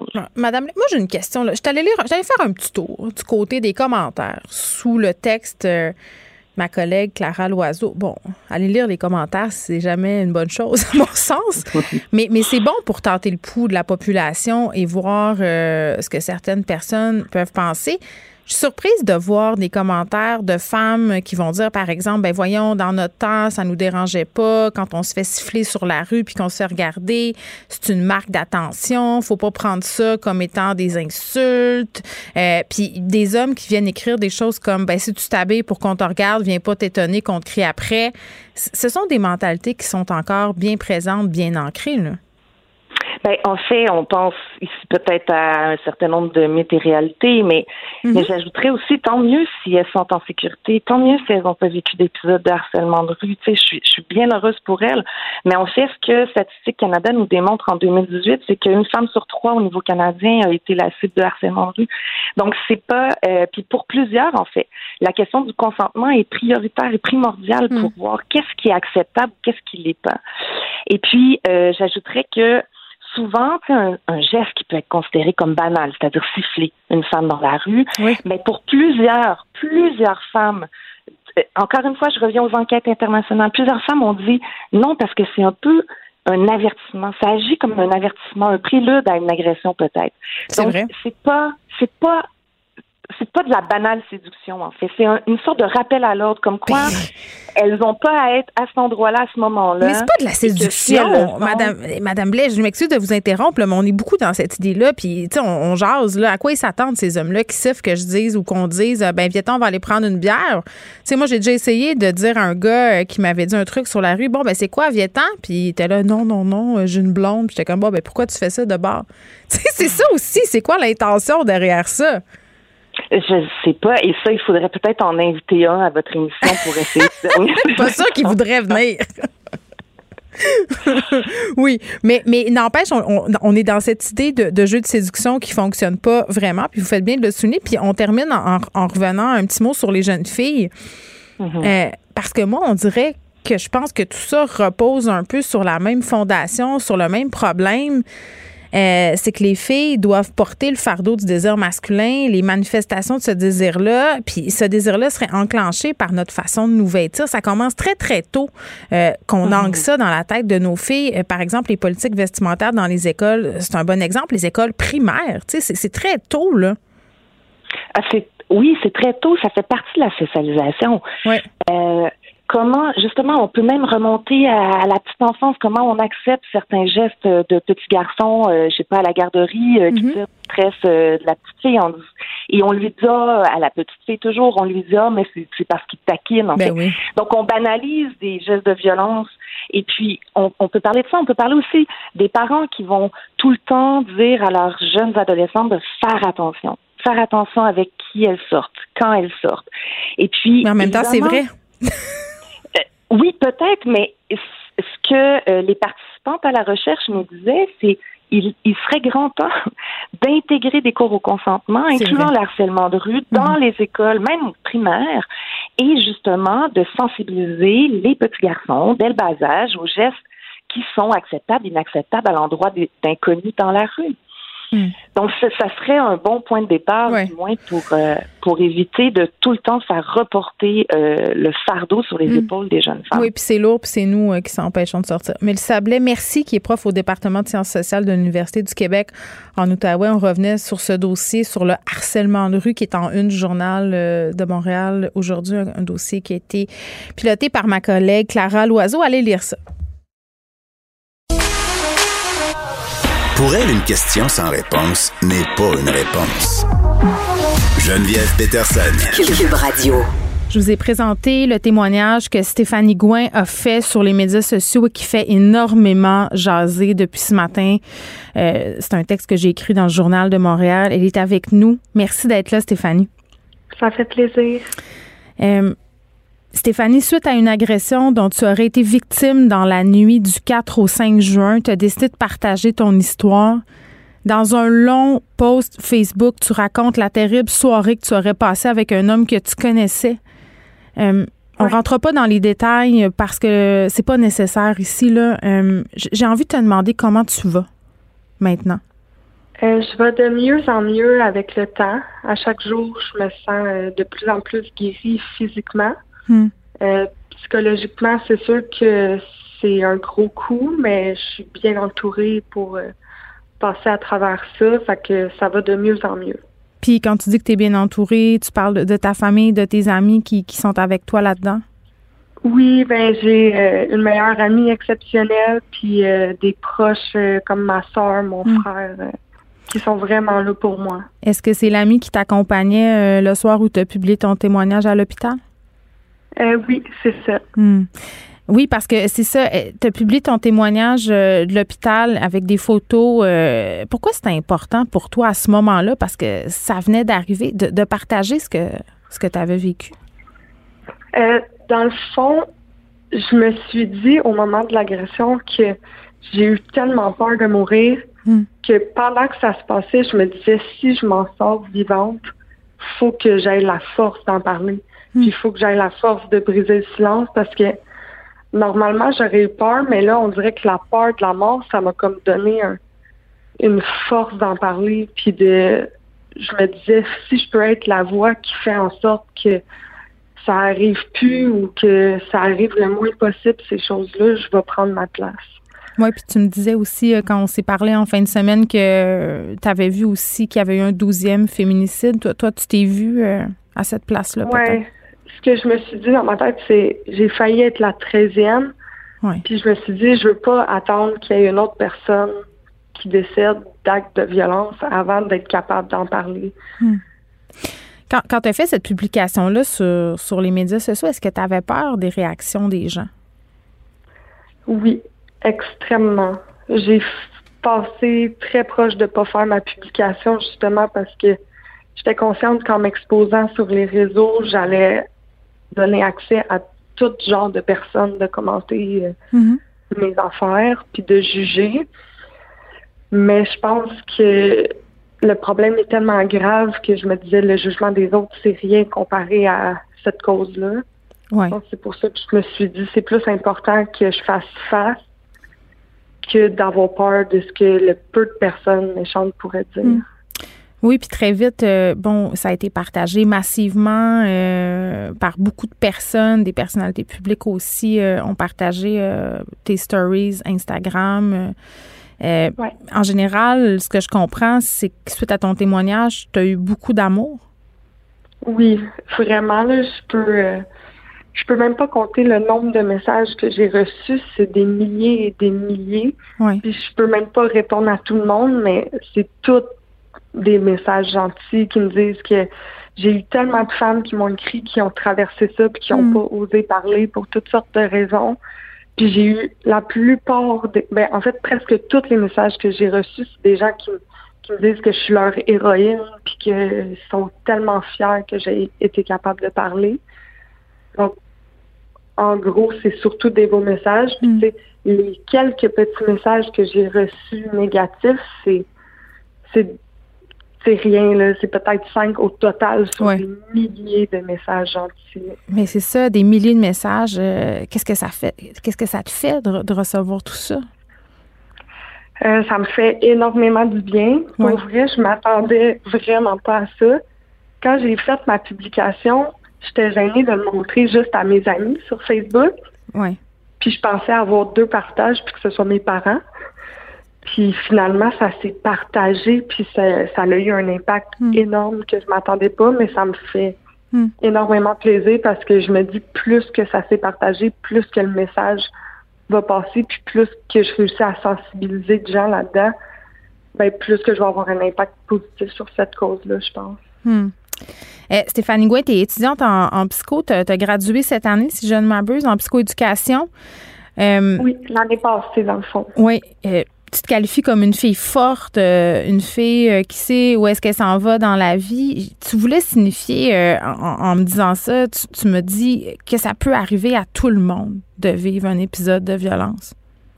Oui, parce qu'il y a beaucoup de jugements. il y a quelqu'un qui m'a écrit euh, ah euh, t'as la mentalité d'une femme battue nanana puis j'étais comme non moi je suis vraiment je me considère comme une fille qui a beaucoup de caractère puis qui qui se laisse pas faire là si quelqu'un me fait quelque chose je vais jamais accepter ça puis hmm. les gens ont tendance à croire à tort que les victimes c'est des personnes c'est euh, comme un stéréotype de personnes mais c'est pas vrai ça des personnes faibles à moi. oui c'est ça il y en a qui ont des jugements ah ben c'est quasiment comme si c'était la faute de la victime de mm. vivre ça. Puis moi, je trouvais ça incroyable. Je me disais, non, non, non, ça arrive à, à tellement de sortes de personnes différentes. Puis c'est pas parce que la personne l'a cherché. Des fois, des fois, ça peut prendre des années avant que l'agresseur te fasse voir ce côté-là de lui. Je voulais vraiment montrer aux gens que même une personne qui a une forte personnalité puis qui se laisse pas faire, ben ça peut y arriver quand même, puis ça peut se rendre jusqu'à des blessures graves comme ça même si tu es quelqu'un qui se laisse pas faire. Oui, puis que la violence peut aussi même venir d'une personne que tu connais, une personne en qui euh, tu peux avoir confiance, par exemple. Totalement. La personne, ça peut être quelqu'un qui était là, deux jours pour t'aider, puis qui était hyper gentil avec toi. Puis euh, d'un moment à un autre, tout peut basculer, puis ça peut être quelqu'un vraiment proche que tu n'aurais jamais pensé. Puis souvent, l'agresseur, c'est souvent des gens qui les proches de l'agresseur vont dire mon Dieu, je l'ai jamais vu de même, j'aurais jamais pensé qu'il t'aurait fait ça. Puis même souvent, les gens ont peur de le dénoncer parce que justement, c'est souvent des personnes euh, ultra charismatiques. Fait que là, tu penses que le monde ne va pas te croire quand tu racontes ton histoire. Ben, ben c'est vrai, euh, tu sais, quand je vais, je vais refaire référence au, dernier féminicide, quand on entendait les témoignages dans les médias des gens euh, qui ont connu ce couple-là. Euh, ce qui revenait beaucoup, c'est bon, on savait que l'homme allait mal, mais on se serait jamais douté, on n'aurait jamais pensé qu'il irait aussi loin. Euh, c'est un peu toujours ça qui revient, l'espèce de d'effet de surprise. Euh, je, pense que c'est pas écrit d'en face de personne non plus, là, personne violente qui fait de la violence conjugale, susceptible de tuer sa conjointe. Des fois, il y a des signaux, on les ignore. Il y a ça aussi. Là. Exactement. Si la victime elle-même se doutait pas qu'elle allait vivre ça par son agresseur, c'est normal que les proches mm. qui sont moins proches, tu sans doute pas. Oui. En même temps, il y a des victimes qui avaient peur pour leur vie, qui avaient interpellé la police, euh, puis que ça n'a ça pas, ça pas marché. Il y a eu un glissement à un moment donné, puis il est arrivé ces terribles meurtres-là de femmes. Euh, Stéphanie, tu, racontes sur ton sur ton wall sur Facebook que, l'homme en question s'en serait pris aussi à ton chien. Euh, comment il va ton chien aujourd'hui? Il y a beaucoup de monde qui me demande pour mon chien. Oui, ça a touché les gens. Euh, oui. Oui, mon petit bébé, euh, elle va mieux. Je mentirais pas que, tu sais, elle est un peu plus stressée, puis euh, hmm. des fois des gestes, ça fait qu'elle va, des gestes comme, hey, viens ici, ça fait qu'elle se cache. Fait que je pense qu'elle a comme été traumatisée un peu, mais je fais tout ce qui est en mon possible pour hmm. jouer avec elle, puis qu'elle aille le mieux possible. En général, elle va bien, mais je pense qu'elle a un petit temps d'adaptation. Euh, elle est un peu plus agressive aussi, mm. là, elle est plus sur les nerfs, mais je pense que c'est normal. Elle a vécu euh, un traumatisme énorme. Mm. Tu as décidé de porter plainte à la police. Tu me dis que tu allais aller jusqu'au bout, même si tu savais que ça allait être un processus euh, peut-être ardu. Comment il se passe ce processus-là à date? bien, mais je mentirais pas que c'est extrêmement difficile après avoir vécu ça de devoir revivre l'expérience maintes et maintes fois euh, en le racontant aux mm. enquêteurs, en le racontant à tout le monde. Euh, c'est beaucoup de travail, tu sais, juste écrire la déclaration, il a fallu que je me remémore tout ce qui venait de se passer, puis mettons les 13 heures que j'ai passées à l'hôpital, j'avais juste envie, après avoir vécu quelque chose d'horrible de même, d'être avec mes parents, puis ma famille, puis quelqu'un me soit dans ses bras. Hmm. Mais je pouvais pas, parce que là, j'étais avec la police, les ambulanciers, infirmières, médecin, psychologue, etc. Euh, quand j'ai finalement pu sortir, ben là, quelques jours après, il a fallu que j'aille faire une, euh, une entrevue filmée avec l'enquêteur. Mm-hmm. Puis c'était un trois heures, trois heures et demie de temps qui rentrait extrêmement dans les détails. Puis je comprends parce que, tu sais, eux, ils ont leur protocole à suivre, mais c'est. Je comprends les gens qui trouvent ça trop difficile. Puis est-ce que tu étais accompagnée là-dedans, par exemple, par quelqu'un euh, du CAVAC? Euh, non. Euh, j'ai parlé à une intervenante, puis je vais continuer de voir des professionnels pour m'aider, mais quand j'ai été à l'enquête pour faire mon entrevue filmée, j'étais toute seule. Oui, ben oui, ça, ça je parlais plus d'après. Parce que, bon, évidemment, ah. c'est un, un Non, mais c'est correct. Euh, s'il y a des filles qui nous écoutent en ce moment, qui vivent la violence euh, en ce moment, qu'est-ce que tu leur dirais? Je leur souhaite de tout mon cœur de trouver la force de s'en sortir avant que ça devienne trop grave, puis avant qu'il soit trop tard, puis avant qu'ils se ramassent à être aux nouvelles. Hmm comme étant une autre victime décédée. Hmm. Parce que des fois, on banalise par amour ou par peur. On, se dit, ah, c'est pas si grave. Mais n'importe quel petit signe de violence est un signe qui peut faire que ça va devenir plus grave hmm. dans le temps, cette violence-là.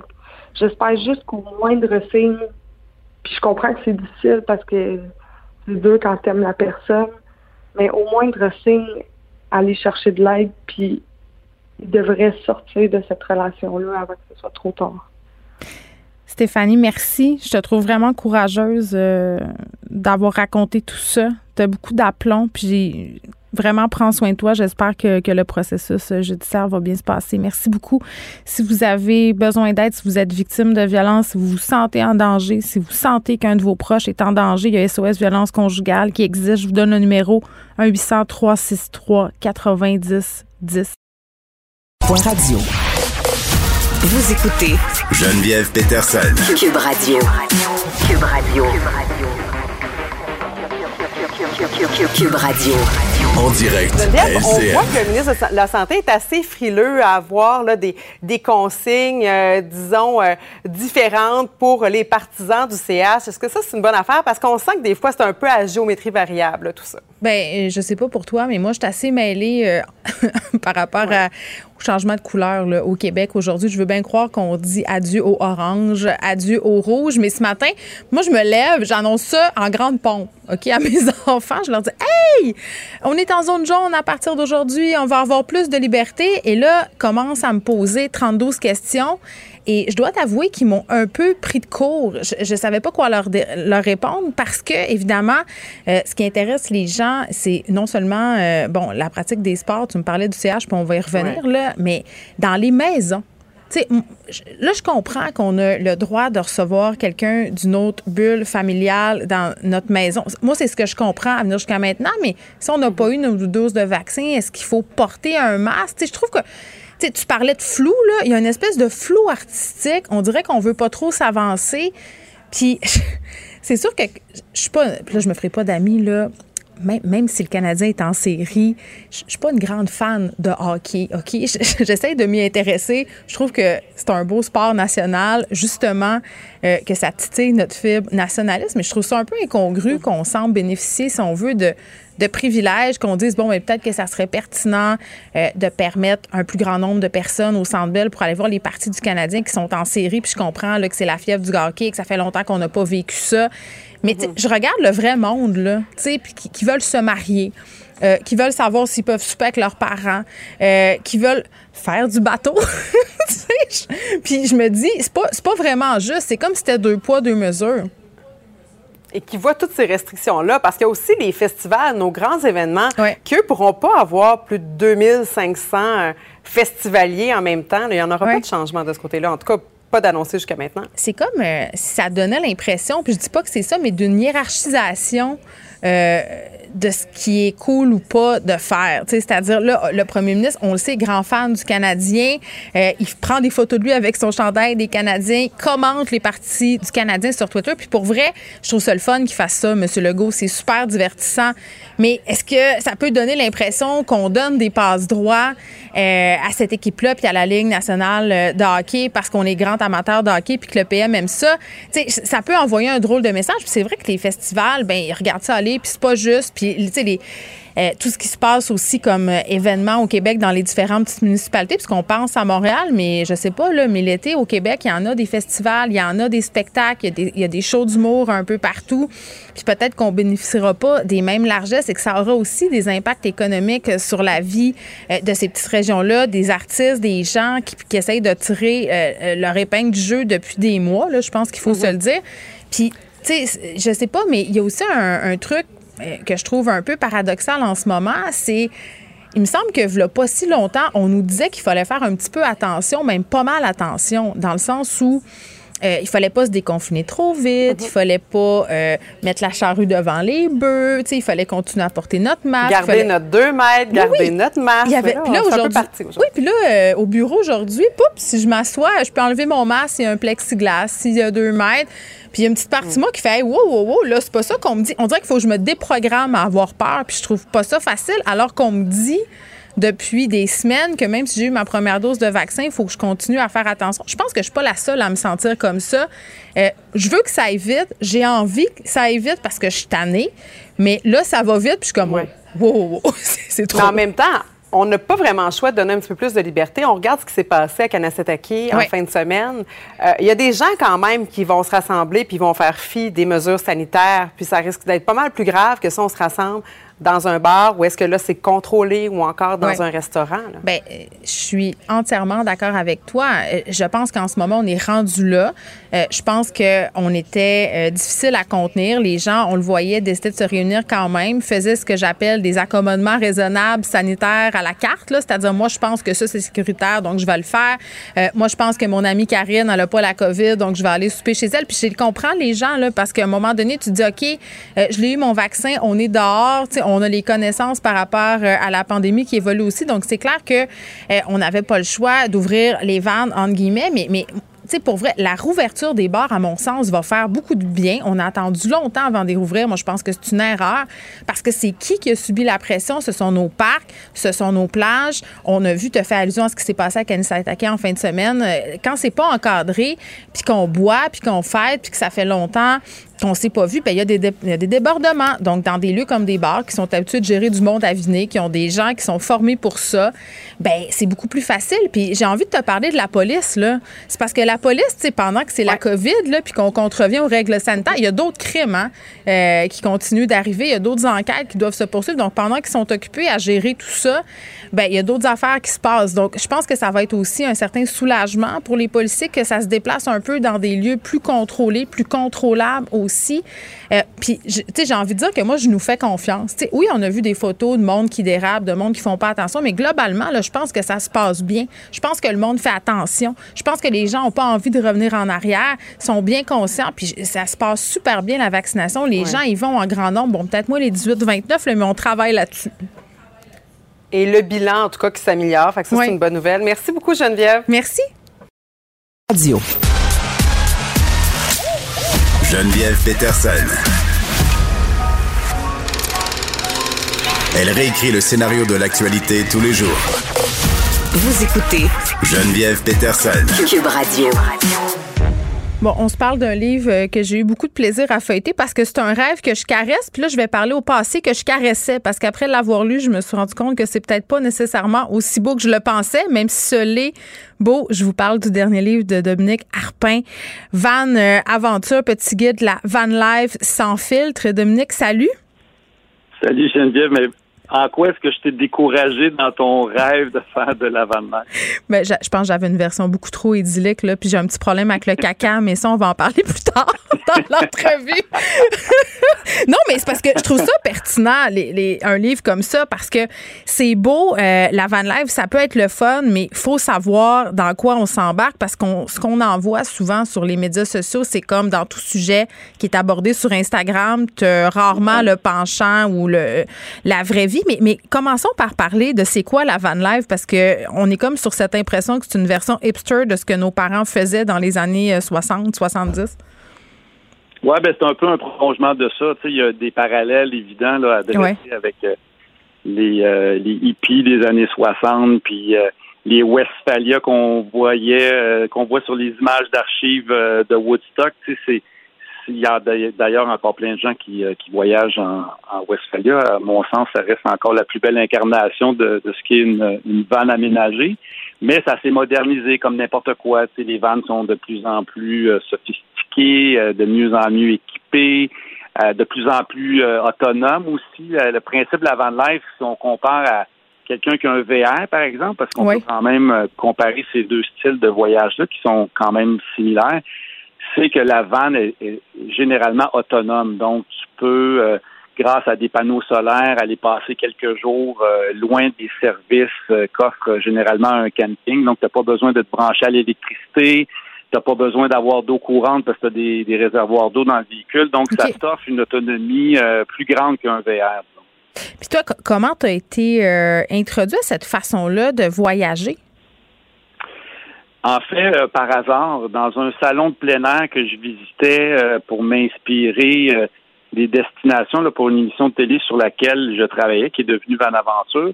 Puis c'est dans un salon que, que je suis tombé nez à nez avec un kiosque qui faisait la promotion d'une vanne aménagée, Van Life Montréal pour ne pas les nommer. Puis écoute, j'ai été complètement séduit par le véhicule. C'était comme le chaînon manquant qui que je cherchais pour l'émission. Puis euh, on, est devenu amis. Amis ils m'ont prêté une vanne quelques jours pour que je puisse aller l'essayer. Puis là, j'ai, tout de suite cliqué là-dessus. Tu sais, puis j'ai été nourri, comme bien d'autres, aux, aux histoires de, de Kerouac, puis de la Beat Generation, Jacques Poulain, Volkswagen Blues. Tu sais, j'ai tout le temps été fasciné par, euh, par ce style de, de vie-là et de voyage-là. Donc, euh, je trouvais qu'il était temps que je m'y mette euh, plus sérieusement. Bon, avant euh, de se parler du côté peut-être un peu plus méconnu de ce type d'aventure-là, c'est quoi les avantages de la van life? Ben, je pense que la première chose, c'est la liberté qui vient avec ce type de véhicule-là. C'est beaucoup plus facile à conduire, beaucoup plus agréable. Tu sais, on, on revient à l'exemple du du motorisé euh, sur la route, c'est oui, de 200 pieds. Euh, oui. quasiment comme conduire un poids lourd, là, alors qu'une vanne, c'est tu peux aller en ville, euh, tu peux te faufiler dans des petits, des petits chemins forestiers. C'est beaucoup plus, ça agrandit ton, ton rayon d'action, si tu veux. Puis la beauté d'une vanne aménagée, c'est que tu, tu sais, c'est comme ta maison que tu transportes partout avec toi sur quatre roues ta nourriture. Euh, moi, j'ai une douche dans la mienne, je peux me laver. Euh, j'ai mon frigo, euh, j'ai un faux micro-ondes. Tu sais, as, tout ce qu'il faut pour vivre, puis en même temps être proche de la nature, puis être proche de l'endroit où tu as envie de, passer du temps. Donc, je pense que c'est vraiment ça l'avantage, ou en tout cas les, premiers avantages de voyager en van.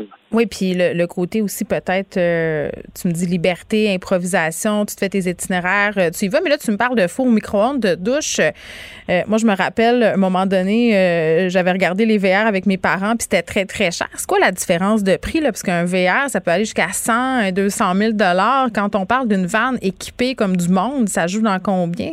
Ça dépend du ah, ben, modèle, j'imagine. On est dans les mêmes chiffres. Là. Tu vois, une vanne aménagée, ouais, on est dans les 100 000. Il n'y a, y a oh! presque pas de véhicule euh, aménagé euh, avec là, ce, dont on parle, c'est-à-dire une douche et tout ça. Euh, ça tourne autour de ça, là, entre 100. il y en a en, il y en a de moins de 100 000, mais c'est souvent des véhicules où on peut pas se tenir debout. Là, là je te parle de véhicules comme c'est le gros kit. Moi, dans Van Aventure, c'est un, c'est un Pro Master avec un toit surélevé. Fait que, tu sais, je peux, je peux être debout, là. J'ai, pied, puis j'ai pas besoin de me pencher. Mais si t'achètes un Savannah, tu sais, puis ça va te coûter moins cher, mais tu seras pas debout dans ton véhicule. Mais un véhicule aménagé où tu peux te tenir debout neuf, là, il n'y a rien en bas de 100 000.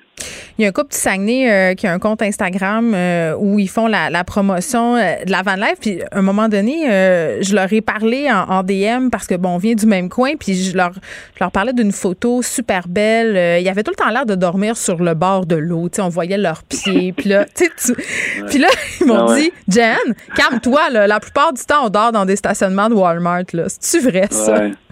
Ouais. ben, ben écoute, un, un comme l'autre, l'image idyllique là, de la personne qui est sur le bord d'un lac, euh, c'est pas vrai. Puis c'est pas vrai que tu dors non plus toujours dans un camping de Walmart. c'est l'entre-deux. La réalité se trouve quelque part entre les deux. C'est vrai que ça arrive que tu vas trouver un spot euh, parfait, là, euh, comme sur une carte postale. Mais c'est peut-être une fois sur une fois sur cinq. Là, le reste du mm. temps, ben t'es tu es dans un petit coin euh, où tu dors sans trop savoir si c'est parfaitement légal, euh, puis tu dors un peu des fois avec le stress de te faire réveiller par un policier ou le propriétaire d'un endroit où tu t'es stationné sans lui demander l'autorisation. Tu sais, puis moi, c'est ce qui m'enrage un peu avec les réseaux sociaux. Puis c'est pour ça que le titre du livre, c'est euh, Petit guide de la van life sans filtre. C'est, on essaie de nous faire croire quelque chose. Quand tu suis le hashtag van life, là, ce n'est que ça, des images de, de jeunes filles en petite culotte étendues sur une couverture mexicaine avec des montagnes euh, rougeoyantes à l'arrière. c'est, c'est pas ça la mm. van life. C'est la van life, c'est la débrouillardise, c'est des fois de dormir dans des endroits. Euh, un peu sketch, mais bon, euh, qui te permettent d'être proche d'un de, de, de, d'un lieu qui t'intéresse. Fait que c'est Ouais, c'est pas aussi idyllique et romantique qu'on essaie de nous faire croire. Oui, mais Dominique, j'ai quand même l'impression qu'avec un guide comme le tien, on risque de vivre une pas mal plus belle expérience que si on suit un hashtag, justement, puis qu'on gère pas euh, ses attentes parce que euh, toi, c'est vraiment un guide pour aider les gens à se préparer, à se gérer. Là, entre autres, euh, il y a toute une section sur qu'est-ce qu'on fait quand on reste pris, parce que ça a l'air d'arriver souvent. Il y a une question, mais la sécurité aussi, tu sais, dormir en sécurité quand on est une femme, c'est des sujets que tu abordes dans ton livre? Oui, puis euh, c'est important pour moi parce que, tu sais, en tant que gars, ça, je. Ben, quoi que, tu sais, je le dis très candidement dans le livre, quand j'ai commencé les premiers jours, je dormais avec un couteau en dessous de mon oreiller. Parce mais voyons, pas vrai? C'est niaiseux. Mais attends une minute, Geneviève, c'est niaiseux parce que quand tu dors dans une vanne, quand tu y réfléchis deux secondes, il faut vraiment dormir dans une vanne pour le réaliser, c'est que tu es tellement proche de, tout ce qui t'entoure. Tu as un mur de tôle qui te sépare de, la, du reste de, la vie. Là. Ouais, ouais. Quand tu es dans un endroit où il y a des gens qui passent proches, ou ça m'est arrivé un soir où j'entendais du monde qui faisait la fête, puis des bouteilles se brisaient, puis il était juste à côté de ma vanne. Là. Fait que tu te sens sens quand même assez vulnérable. Puis c'est pour ça que je trouvais ça important de parler de cet aspect-là. Surtout, euh, j'ai interviewé plein de femmes qui le vivent, euh, qui, me racontaient un peu comment euh, comment ils se protégeaient, tu sais, parce que quand tu es toute seule dans une vanne, ben t'es peut-être plus vulnérable que ben, encore là, des fois c'est un peu cliché là, comme ben, discours. Mais ben non, mais t'es plus vulnérable que dans ton condo barré du plateau Mont-Royal avec une double ben, porte. Je comprends le point. Là. Je pense que oui. Fait que tu sais, un des premiers conseils qu'on donne, c'est stationnes ta vanne dans une position où tu peux rapidement déguerpir. Là, fait que tu t'arranges pas pour être dans un cul-de-sac puis euh, le nez euh, dans la direction d'un endroit où tu peux pas où tu peux pas fuir, garder tes, tes, tes, euh, clés sur toi pour pas que tu ailles aller chercher s'il faut que tu quittes en vitesse. Il y a une série de trucs comme ça que je donne, mais cela dit, euh, de toutes les entrevues que j'ai faites, puis de toutes les lectures que j'ai faites, c'est excessivement rare qu'il y ait des incidents impliquant des, des Van qui se font attaquer. c'est des vols, ça, ça arrive comme dans n'importe quel véhicule, mais des incidents impliquant des, gens qui auraient été blessés ou il n'y en a pas tant que ça. Oui, ça a l'air pas mal plus risqué de rester pris si je me fie à ce que j'ai lu. Tout le monde reste pris au moins une fois. Une bonne fois. C'est sûr que si tu aimes sortir un peu des sentiers battus comme nous, on, aime le faire avant l'aventure, ben, faut que tu t'attendes des fois à pousser un peu la vente pour euh, la sortir d'un trou. Là. Euh, Dominique, en terminant, est-ce que c'est un bon mode de voyage euh, pour une famille, mettons? Ou c'est trop petit? Parce qu'il y a quand même un partage d'intimité. Je te disais tantôt, j'aime pas le caca. Même si tu pars juste avec ton chum, tu dois faire, il me semble que tu dois faire des affaires que tu n'es pas supposé devoir faire. C'est un, peu un tue l'amour. C'est peut-être juste moi. Ouais. Ben, je, je, te rejoins un peu là-dessus. Tu sais, des jeunes enfants, euh, puis un couple, je pense que ça va. Euh, mais tu sais, moi, je l'ai fait avec mon ado puis euh, ma blonde, l'été dernier, c'était trois. Avec le chien aussi, donc quatre. Oui. Comme, ça prend quand même de la place. Puis c'est un peu le bordel, là, pour être honnête, là, parce que t'es es empilé un peu les uns sur les autres, puis euh, t'es proche. Là, quand tu vas aux toilettes, euh, il, ta, ta oh famille... Oui. C'est sonore, je comprends. fait que ben, tu sais, en même temps, je te dis ça, puis j'ai rencontré plein de gens qui, qui, voyagent avec des familles, puis qui euh, avec des enfants, puis qui capotent là-dessus. Là, tu sais, c'est comme du camping de luxe aussi. Là, tu sais, il y a des gens mm-hmm. qui partent des semaines en camping avec des enfants, puis qui triplent leur vie. Fait que le faire dans une vanne, c'est encore plus euh, confortable. Mais c'est ça. Moi, faut que tu sois confortable avec l'inconfort quand tu fais euh, quand tu voyages de cette manière-là. Exactement. Puis je pense qu'il faut bien se préparer aussi. Dominique Arpin, merci. Euh, son livre euh, Van Aventure, petit guide de la van life sans filtre est en vente depuis le 9 juin, disponible aux éditions du journal. Puis on écoute ton émission à Évasion. Merci beaucoup. Eh bien. Le, commentaire de Danny Saint-Pierre, un chef pas comme les autres. C'est le début d'un temps nouveau. Ah. On est en zone jaune, mais moi, je sais pas trop ce que ça veut dire euh, pour l'intérieur de ma maison, mais ça tombe bien, je suis pas un restaurant. Fait que tu peux pas m'aider. en tout cas, pas encore, mais j'ai l'impression que tous mes enfants, j'en suis un. Ah, tout à fait. Écoute, c'est un service alimentaire en soi. Hey, pour vrai, là, euh, je pensais à ça en fin de semaine. Je me demande comment ma, ma, ma grand-mère faisait. Euh, tu sais, ma mère me disait tout le temps la blague. Moi, chez nous, ma mère faisait des galettes au sirop, puis elles étaient mangées au fur et à mesure qu'elles sortaient du four. Puis j'ai pas de misère à le croire parce qu'avec les cinq, Mhm. il me semble que moi et mon chum, on fait juste faire ça. On fait le déjeuner, on fait la vaisselle, on pense à ce qu'on va faire pour dîner, on le fait, on les fait manger, vaisselle, puis ça recommence au souper. Pour vrai, je suis brûlée. Ben, je te file. C'est comme ça. Puis tu peux pas t'engager du petit personnel pour faire ça à la maison. Là. C'est toi qui dois le faire. Mais Ah, toi, j'aimerais ça. t'es super organisé déjà. Là, tu sais, t'as des- Je sais pas, ça dépend. Ça dépend des fins de semaine. là. Je, je t'avouerais que je finis. c'est la fin de la saison de radio. Je finis un lit. Tu sais, je- j'ai Ouais. jamais autant commandé de, de nourriture qu'en ce moment. Pour être parfaitement honnête. Puis je pense que j'ai le droit à un moment donné, là, parce faut que tu t'avoues vaincu. Ouais, puis Puis là, je le suis. Je suis vaincu. Tu travailles, tu travailles, tu travailles. Il faut que tu, re- faut que tu remettes ces revenus-là ailleurs. Tu fais vivre la restauration. On te remercie. On te remercie, Geneviève. Mais écoute, speaking of which, Oui. tu sais, zone jaune, qu'est-ce que ça veut dire? Les bars ont un petit peu plus de lousse. En dedans, on peut y aller. Oui, en dedans, on peut y aller. Puis après ça, ben là, puisque les restos et les bars, c'est pas la même affaire, ben nous, on est capable d'accueillir des gens euh, qui proviennent de deux foyers différents. Tu sais, ça peut être jusqu'à des tables de 8. Puis. euh, Mais là, ben, les adresses, moi, je suis rendue mêlée, là. Oui. C'est deux adresses, maximum 8 personnes. C'est ça? Ou Parce que moi, je. pense que c'est ça. Ben, c'est ça, on n'est pas sûr. c'est pas clair. Vendredi, j'étais allée au resto, puis il y avait des tables, je vais pas nommer le resto, là, Non, mais il y avait des tables où ça ça avait pas l'air d'être juste deux adresses. C'était clairement trois, quatre couples d'amis qui soupaient ensemble. Moi, je choisis de détourner le regard dans ce temps-là parce que le monde était, est à bout, puis les, les proprios, à mon sens, sont pas à jouer à la police. Moi, je trouve que ça soit sur le dos des, restaura- des restaurateurs. Je veux dire, rendu là, si on arrive puis on dit on est deux adresses, je veux dire, ils commenceront pas à me demander un bail, puis c'est bien correct, là. Ben, c'est clair. De toute façon, sais. euh, regarde juste le nombre Ouais. versus le nombre qui police. fait que tu fais, si, si- si on n'est pas capable d'auditer les aliments du Québec, là, tu pense vraiment qu'il va y avoir la police du fun qui va débarquer dans chacun des restaurants? Fait que c'est un peu comme la roulette russe. Sauf Mhm. que il y a beaucoup, beaucoup, beaucoup de trous de plus. Puis il y a une ça veut seule dire balle. quoi? Mais tu sais, mettons la roulette russe, t'as comme six Ah, ok, trous, non, ta- une ouais. balle, tu tournes, clic, tu tournes, t'as. Mais là, c'est comme s'il y avait comme 8000 balles, tu sais. Fait Ah, que tu ouais. peux être le pas chanceux qui va faire un exemple. C'est pas mal ça. On est rendu là, je pense. Mais comment ça se passe, là, par exemple, en fin de semaine au Pontiac? euh, Ça, Ça va super bien. Mais tu sais, nous, on a distancé les tables. On se fie sur la distanciation. Ouais. On n'a pas plus que des tables de quatre. On n'assoit pas des gens qui, visiblement, ne vivent pas à la même adresse ensemble. Euh, Mais tu peux les asseoir à la table d'à côté. Tu sais, à un moment donné, rendu Ah oui? là, ben, je, je pense que c'est un accommodement qui est tout à fait raisonnable. si. des restaurateurs le font. Je Ben veux dire, oui. si je peux être assis à une distance X de deux étrangers, pourquoi je pourrais pas être assis à une distance X de mes deux amis? Je veux Tout à dire, fait. sérieusement. Ben, tu sais, nous, on a des tables de quatre qui sont collées. Non, c'est ça. Après ça, on va les tasser. Mm. Ah, C'est une question de principe aussi à un moment donné. Là. Il y a des protections. gros bon sens Du gros aussi, bon hein. sens. On fait pas exprès. Tu sais, là, on parle de chez moi. Là. On parle du Pontiac. On Ouais. parle d'un d'un endroit qui, qui nous appartient. Ben oui, on est prudent. Oui, on fait attention. Oui, euh, on fait tout ce qu'on peut. Mais on est écœuré en calvaire. Oui, puis à un On a- moment donné, tu contrôles pas euh, les faits et gestes de chacune des personnes qui se pointent chez vous euh, Les gens qui vont à la nanoseconde. Ben, c'est ça. Puis qui descendent en bas en même temps dans la même toilette, là, tu sais, puis qui Ah, vont se, qu'ils vont faire, ils vont se maquiller. Ah, OK. Tu sais, ils vont faire des trucs, je sais pas. Tu sais, euh, à un moment donné, on n'est pas le- les portiers de la toilette. La là. police des mœurs. Un Ben retour oui. de la grande police des mœurs. Euh, triste, euh, triste nouvelle, Oui. Dani. On est en deuil? Oui, on est en deuil. Ramados, après 27 ans, a fermé. Pour les gens qui connaissent pas Ramados, institution euh, de la poultrie grillée euh, sur la rue Rachel. Le poulet piri-piri. Vous connaissez le poulet crapaudine, celui qu'on détache le dos puis qui se retrouve bien plat, là, prêt à Mm. griller avec les épices piri-piri.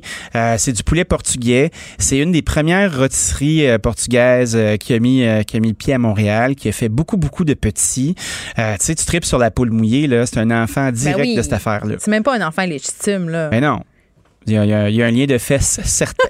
un, lien, un lien de cuisse de poulet, en tout cas. Ouais, il y a eu du levage de cuisses, c'est Ce qui officiel. est particulier dans la fermeture euh, du Ramadan, c'est quand ils l'ont annoncé sur leurs médias sociaux, ils Oui. ont dit que c'était pas leur décision. Bon, J'ai l'impression qu'ils se sont euh, chicanés avec quelqu'un. Ça, ça ne peut pas être plus clair. Eater, qui est une bonne source de, de, de potins de restaurants, euh, qui est un site, un site qui est non seulement à, à Montréal, mais un peu partout dans le monde. Une bonne référence aussi quand vous voyagez, surtout dans les grandes villes comme Chicago, New York, Los Angeles. Régulièrement, j'y vais. Non, mais tu vois, moi, quand je voyage pour aller essayer de découvrir des endroits qui sortent des sentiers battus, justement, puis qui sont à l'extérieur des guides de, de tapons comme TripAdvisor, que, où je truste pas une calvette de seconde. J'ai été déçue chaque fois. Ben oui. Chaque fois. On, on aura cette discussion-là une autre fois. Là. Parlons, euh, parlons de la tristesse euh, du Romados, parce que 27 ans d'opération Ouais. nous a introduit à ce poulet-là. euh, je sais pas si vous avez déjà vu ça, mais une rôtisserie portugaise, c'est comme si on enfermait la crapaudine en deux grilles, puis là, ça tourne au-dessus du charbon de bois. Ça pisse. Ça pisse le petit gras, mais sans nécessairement brûler. Ah ça va quand même assez vite. Puis là, ben, on va mettre des épices piri-piri par-dessus. Puis ça, c'est une espèce de sauce. Tu sais, les Portugais, c'était des grands Hein? Fait que euh, quand tu regardes, euh, exemple, Macao, euh, tu regardes les Philippines, ce sont d'anciennes colonies portugaises. Fait que le, Portugal recevait, se promenait, emmenait. Tu sais, tu penses au poulet Vindaloo aussi dans le sud de l'Inde. Puis ramenait ces traditions et ces épices-là. Quand tu regardes le piri-piri, de l'huile, du beurre, du citron, du paprika, de la coriandre, du sel, une sauce pimentée qui pourrait ressembler à de la Red Hot. Pourquoi des fois, quand on achète un mélange péripéri, il y a de l'anis dedans? Ah, peut-être qu'il y a de l'anis qui s'est faufilé. Non, mais c'est bizarre. Ça goûte un peu. euh, Peut-être que c'est pas la, la- réglisse. Non, la non, bonne c'est- sorte. c'est vrai. Ouais, non, mais je le vois de plus en plus dans des mélanges péripéri, une espèce de goût d'anis euh, Ah ouais? étoilé ou c'est peut-être euh, du cumin entier. À chaque fois, j'ai le goût de dire anus étoilé, moi. Je vais te laisser avec Malaise. ça. On est juste Savourons le malaise. On est juste lundi, calme-toi. C'est la fin de la saison. Après ça, il y a du laurier, il y a du gingembre, il y a de l'ail, il y a de l'oignon vert. Tu mets tout ça dans la machine qui va vite, que ce soit le robot ou le blender. Puis là, par la force des choses et la chaleur centrifuge, tout se mélange. Puis là, là, tu vas masser ta petite poultrie si t'en trouves. Comment va ta mère? Ma mère, elle va très bien, puis elle a fait des réserves de poulet. Elle te salue d'ailleurs. J'adore ça. Elle dit que tu réponds pas à ses courriels par ailleurs, fait qu'elle est fâchée contre J'ai répondu à ta mère. Ah, pour vrai? Oui, oui. OK, parfait. J'ai essayé de voir sa photo, j'ai pas réussi. Elle se cache. Elle se cache dans les médias sociaux. Je voulais stalker ta mère. Ça se pourrait. Je voulais voir s'il y avait une génétique. Ça se pourrait qu'elle se cache euh, sur les médias sociaux. C'était comme une espèce de, de, Brigitte de Bardot avec des lunettes qui faisait une gomme ballon. Je me suis dit, ah, elle est bien hot, la mère à Geneviève. Mais c'est tellement elle, c'est vraiment elle. That's it. C'est la Brigitte Bardot des pauvres. Des experts en sinistre. Je l'aime, je l'adore. Salut! OK, euh, Donc, donc euh, c'est triste, on rit, mais c'est pas drôle. Romada, c'est mort, mais le poulet portugais, heureusement, lui n'est pas mort. Et tu viens de nous expliquer comment faire. Euh, Sauf que moi, j'ai pas de petite broche qui, qui tourne vite, mais on peut faire un poulet en crapaudine euh, dans Tout le fait. four. Ça se passe super bien. Là. Moi, c'est ce que Oui. je fais. Si vous avez envie de partir votre four, ma gang de crinqués à cette chaleur-là, Si l'air climatisé, go for it! ben oui, l'air climatisé, c'est le chauffage de l'été. Hein? c'est pas plus veux que compliqué que ça. dise, là, on va tous mourir, de toute façon. Ben moi, je suis un grand fan de brûler du gaz. tu sais, mettons, euh, je laisse aller mon scooter. Puis je, Pourquoi je suis pas étonnée? Qu'est-ce que tu fais? Je suis, ben, je suis subversif. Attends, moi j'avais un ami qui euh, un, j'étais un, un moment donné, j'étais tellement tannée de lui là, il faisait chauffer sa douche. je veux dire, voyons, là, il partait la Ah, douche. ben voyons donc. Je te jure, il faisait T'as demeuré. Non, mais c'est tellement drôle. Il y a plein de gens qui faisaient ça dans les Hein? années. Oh oui, les années 90 là, moi je me rappelle, tu pars la douche, tu sais, t'attends que l'eau chaude arrive, puis là tu fais rouler ta douche. Mais deux, t'es où l'eau chaude? sais prise pas. dans un canal Là, parallèle? T'embarques dedans, euh, il attendait la température idéale, mais j'étais comme ouais, mais là, à un moment donné C'est pas un sauna, euh, c'est une douche. Le gaspillage d'eau, la planète. Ben oui. Mais en tout cas, lui, Il a euh, pas eu le mémo? faisait, puis je pense qu'il est pas tout seul. Fait que faire chauffer ben- sa douche, partir son scooter, faire rouler l'air climatisé, tempête, même combat. Donc, pour les gens qui, qui voudraient faire ça à la maison, on prend une plaque. euh, si vous aviez du papier euh, Parchemin? du parchemin, probablement qu'il est trop cheap pour faire ça. Allez-y directement sur la plaque ou mettez un papier d'aluminium. Ben, ça monte jusqu'à pas résistant. 425 euh, du papier parchemin. Mais moi, je vais dans, dans pin. Ah, tu vas dans le taper? Ah, t'as- pfiou, sac à papier. Quand je fais de la crapaudine, euh, je commence toujours euh, par le dessus. Fait que le côté sûr. peau. Je mets ma grille aux trois quarts dans le four et je pars ça à broil. Je donne une petite coloration pour être sûr que ça scelle bien, puis après ça, je revire de puis C'est là que la volée se donne. C'est beau. C'est beau ce que tu dis. Le gras va fondre. Ce gras-là va faire connaissance avec la peau, la nourrir. Et Mm. cette peau-là, ensuite, on revirera toute de bord, puis ce sera le moment de la finition. On est à 20 minutes du succès, un bon repos, puis après ça, on a un poulet qui, malgré le fait qu'il ne soit pas grillé, a été malmené violemment par le grill. Tu peux sacrer des patates de gaucho au travers de tout ça puis les cuisent dans le gras. C'est sûr. Ça fais attention à ta patate de gaucho, par exemple, parce que si t'es trop proche du broil, tu vas avoir de la patate brûlée. Ah ouais. Ça, c'est un peu inélégant. Ben, comme je te disais, moi, je le fais plus à 425, 450. Donc, il faut, faut trouver ses repères, Dani. Il faut se faire confiance Être, être confortable avec les choix de cuisson qu'on fait. puis vivre avec. Ouais, vivre avec Vivre les choix avec les conséquences. fait. Oh, oh, oh. Est-ce que vous vous souvenez de chez Doval? Non, c'est quoi ça? Doval ou Michel le roi du plateau. Tu sais, des restaurants de party là, euh, portugais, parce que la, la culture portugaise est très présente à Montréal, Bien surtout euh, dans le coin de la rue Rachel, justement, Rachel, Saint-Laurent. Euh, c'est, ce sont des endroits où on faisait griller de la bonne sardine, puis après ça, les bons résidents du plateau se plaignaient, puis il y a des maisons qui ont dû fermer pour ça. Je pense que Michel le roi du plateau a été une de celles-là. Il y avait que son ça mur puait le charbon de bois? ça puait la sardine. Puis là, les gens se Oh. plaignaient. Puis là, il y a eu des espèces de, de, de fuck-up. Mais c'est des endroits tu pouvais, tu pouvais aller faire la fête, boire, euh, boire du vino verdé ou vino verdé, ou je sais pas comment on dit ça. mais En tout cas, le vin qui j'en ai goûte vu bon, qui coûte pas cher. Goûte bon qui coûte pas cher. Manger des sardines, manger des calmars, manger Mm. du pain et de la salade, manger du chorizo. Pour les gens qui connaissent pas le chorizo à la maison, Mais là, voyons, qui connaît pas le chorizo? il y a un paquet de monde qui En connaissent pas ça. 2021. En 2021, ne juge pas les gens qui ne connaissent pas. Nous sommes là pour je en les juge parler. pas, je les enjoins à s'en procurer et à le faire griller au plus vite. Moi, je les ai envie de pas connaître ça pour être dans la découverte. Ah mon Dieu, ça va tellement être bon. Une première fois, Ah oui. Puis il y a des enfants aussi de ces histoires-là. On parle de la poule mouillée. mais Il y a. Emilia aussi. Emilia, Ça, c'est où ça? Emilia, il y en a un sur de Castelnau, il y en a un sur Saint-Viateur, il y en a un aussi au Central. Puis euh, c'est vraiment euh, l'idée des dérivés portugais de nos affaires à nous autres. Oui, ils font des bifanas qui sont comme des sandwichs. Mhm. Euh, le petit pain portugais, c'est celui qui a une espèce de coup de main qui ressemble à des petites fesses. Puis c'est très, très, très léger. Puis ça absorbe le bon, le bon gras du poulet. C'est juste de l'air. Juste de l'air. C'est de l'air et de la confiance en soi pour avoir une grosse sandwich que tu peux terminer parce que c'est pas du maudit pain de hippie là où ton colon irritable va être vraiment fâché après toi parce Non. que tu as trop mangé de grains. Le chorizo, c'est fantastique dans une poutine. Puis ma poutine préférée, là, le fromage Saint-Georges, qui est pas de Saint-Georges-de-Beauce, mais c'est San Urge. Tu sais, quand il y a un J, là, tu sais, euh, Sao Roger. Vas-y fort. On y va comme ça.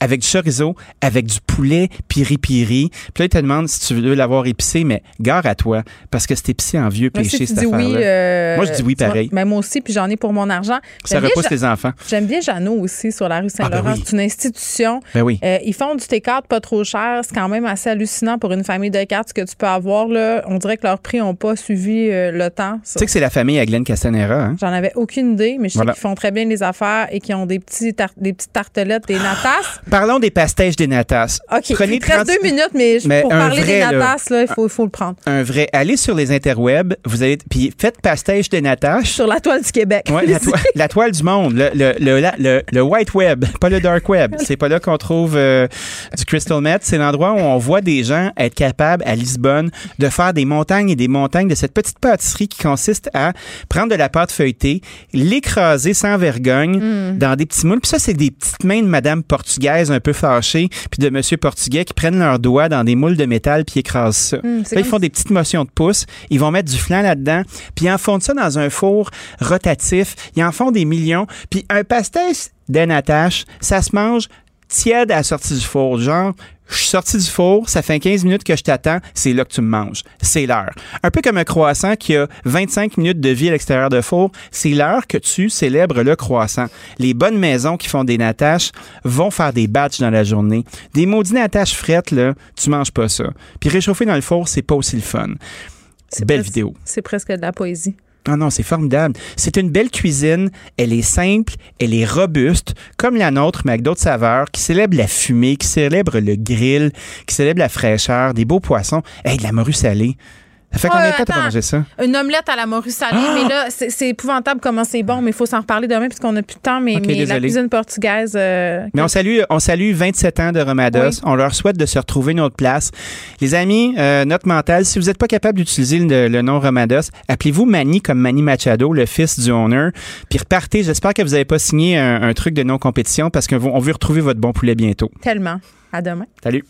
Pour une écoute en tout temps, ce commentaire de Danny Saint-Pierre est maintenant disponible dans la section balado de l'application et du site cube.radio, tout comme sa série balado L'Addition, un magazine sur la consommation et l'entrepreneuriat. Cube Radio.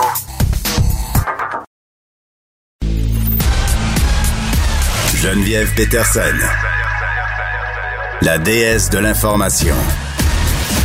Vous écoutez Geneviève Peterson, Cube Radio. Jean-Louis Fortin, directeur de notre bureau d'enquête, est avec nous. Salut Jean-Louis. Salut Geneviève. commence par se parler de l'ex-ministre de la Santé, Gaétan Barrette, qui est visé par une poursuite de 20 millions. C'est drôle, on l'a entendu beaucoup dans les médias au début de la pandémie, puis après ça, moins quand on a réalisé que c'était peut-être un peu de sa faute ce qui se passait dans nos CHSLD. Je dis un peu. Ah oui, ben un peu de sa faute, un peu de la faute de tous les ministres de la Santé et des aînés qui sont succédés dans les 30 dernières années au Québec. Je, ne lui ferai pas porter l'entièreté du blanc. Pour ça, j'ai dit un peu. oui. Et ça l'a dit, c'est pas facile à la vie d'ex-ministre de la Santé. Je dirais pas d'ex-politicien parce qu'il est encore euh, bien présent dans l'opposition. Mais oui, effectivement, il, est visé par une poursuite de 20 millions, puis c'est pas le seul qui est visé. Hein. il est conjointement poursuivi avec la Fédération des médecins spécialistes, par un, groupe de médecins de, qui, euh, que si tu as besoin d'une lecture de chevet, je, pourrais t'envoyer la requête introductive. C'est des dizaines et des dizaines de pages, puis c'est un, on dirait un roman, ça se passe sur dix ans, puis il y a toutes sortes d'intrigues policières, euh, euh, politiques, judiciaires qui sont, qui sont, qui sont alléguées. Euh, et, essentiellement ce que ce qu'on ce qu'on reproche à, l'ancien ministre, évidemment, c'est allégué dans la poursuite, là, il n'y a rien de ça qui est tranché, mais c'est d'avoir euh, cette sorte de manigance pour faire tomber à l'eau un projet de, de, de clinique d'imagerie médicale dans le secteur de Saint-Jérôme. Il faut comprendre qu'il y avait deux groupes euh, distincts qui se battaient pour avoir la, la, clinique d'imagerie. le ministre Barrette était donc appelé à prendre une décision. Et euh, bon, euh, semble-t-il qu'en 2018, là, il, a retiré, il avait, d'abord octroyé le permis au médecin qui le poursuit aujourd'hui, le docteur euh, Guité, Jean-François Guité, puis finalement, ben, après un an, le projet était toujours, était toujours pas fait. Donc, il a retiré le permis, puis c'est les concurrents qui l'ont eu. Bon, ça, tu me diras que ça, me, ça semble assez classique ou, de base comme, comme litige. Mais ce que j'ai trouvé particulièrement intéressant là-dedans, en travaillant ça la semaine passée avec, euh, avec mon collègue Éric Ivanami, c'est que faut bien comprendre qu'au Québec, si tu veux t'ouvrir une clinique d'imagerie, ça te prend un permis. Hein. Tu peux pas décider demain matin de t'ouvrir ça euh, dans, ton quartier. Tu dois t'adresser. Euh, c'est le ministère qui délivre le permis, mais le comité, le comité paritaire qui recommande ou non l'octroi de permis, il est composé de radiologistes. Et dans cette histoire-là, il semble qu'il y a un des groupes qui voulait un permis, euh, qui était composé de radiologistes qui sont aussi sur le comité qui, octroie les permis. Je dis, voyons donc, je comprends qu'il n'y a pas beaucoup de radiologistes au Québec, que, mais comment tu peux, d'une part, être dans un groupe d'actionnaires qui veulent ouvrir une clinique de radiologie, puis d'autre part, siéger sur le comité qui recommande non les permis? Il me semble voir là encore moins des apparences de conflit d'intérêt. C'est l'une des choses qui sont alléguées dans la poursuite. Alors, ça va être intéressant de voir mm. c'est pas une façon de réorganiser un peu le système de trois de permis, pour que ce soit des radiologistes qui octroient des permis à leurs amis radiologistes. Moi, il me semble que c'est la base. Euh, la mairesse de Sainte-Marthe sur le lac, Jean-Louis, qui se serait ingérée à une autre reprise dans un dossier de la Cour municipale. Oui, la mairesse Sonia Paulus, dont, on se rappelle parce qu'elle avait euh, été un peu la, vedette euh, des inondations à Sainte-Marthe sur le lac en 2019, elle posait avec François Legault. Et puis là, ben, euh, ma collègue Sarah Maud Lefebvre, il, il faut le souligner, là, Sarah Maud a passé des semaines euh, depuis le début de l'année à, fouiller les, les, allégations d'ingérence qui pesaient contre les mairesses. Puis elle avait donc Mme Paulus, Sainte-Marthe-Sorac et Sonia Fontaine aussi, mairesse de Pointe-Calumet. Les deux mairesses aujourd'hui sont visées par des allégations euh, de d'ingérence dans des dossiers judiciaires à la CMQ. Donc, notre travail d'enquête directement a mené à, ces, à ces, comparutions-là. Mais là, en plus, donc, ce que euh, Sarah Maud a découvert, c'est qu'il y aurait au moins une autre occasion là, où Sonia Paulus se serait présentée à la Cour pour tenter de régler un dossier avant même que ça commence à siéger. évidemment, dans la position où elle est, Mme Paulus, on comprend qu'elle ne peut pas faire ça. Sonia Paulus, non seulement c'est la mairesse, mais en quelque sorte, elle est euh, elle se retrouve à être un peu la patronne du, service de police local. Ouais. Euh, comment tu veux après garder ton indépendance? C'est pas une citoyenne ordinaire. Donc, euh, de se présenter à la cour comme ça, puis là, il semble qu'il y a même un juge à un moment donné qui aurait dit non, non, je peux pas tolérer la présence de Mme Paulus à la cour en train d'essayer de faciliter les négociations entre un procureur et un citoyen. Je comprends qu'elle veut défendre le citoyen, mais t'es mairesse, mêle-toi pas de ça. C'est comme inapproprié. C'est confusion des rôles un peu. Oui, c'est ça. Tu, me dis que c'est inapproprié parce qu'elle est supposée se tenir en, dehors de ça. Puis c'est d'ailleurs euh, euh, ce que lui ont fait remarquer les gens, là, que c'était inapproprié pour un élu d'intervenir euh, en faveur d'une personne auprès d'un tribunal. C'est la base, ne serait-ce qu'à cause du pouvoir d'influence. Si le, le, procureur de la cour municipale, puis la mairesse t'appelle, puis elle mm. dit Hey, c'est quoi cette étiquette-là, là, laisse-le donc tomber. Ben, c'est ça. une forme de pression. Euh, si t'es le, le, policier qui remet le constat d'infraction, là, ben, Tonya Paulus, en tant que mairesse, la, la, la, régie de police municipale euh, relève d'elle, mm. ça aussi une forme de pression. Alors, non, un élu peut absolument pas s'ingérer dans le processus judiciaire. Un élu peut donner des grandes orientations sur le processus policier judiciaire.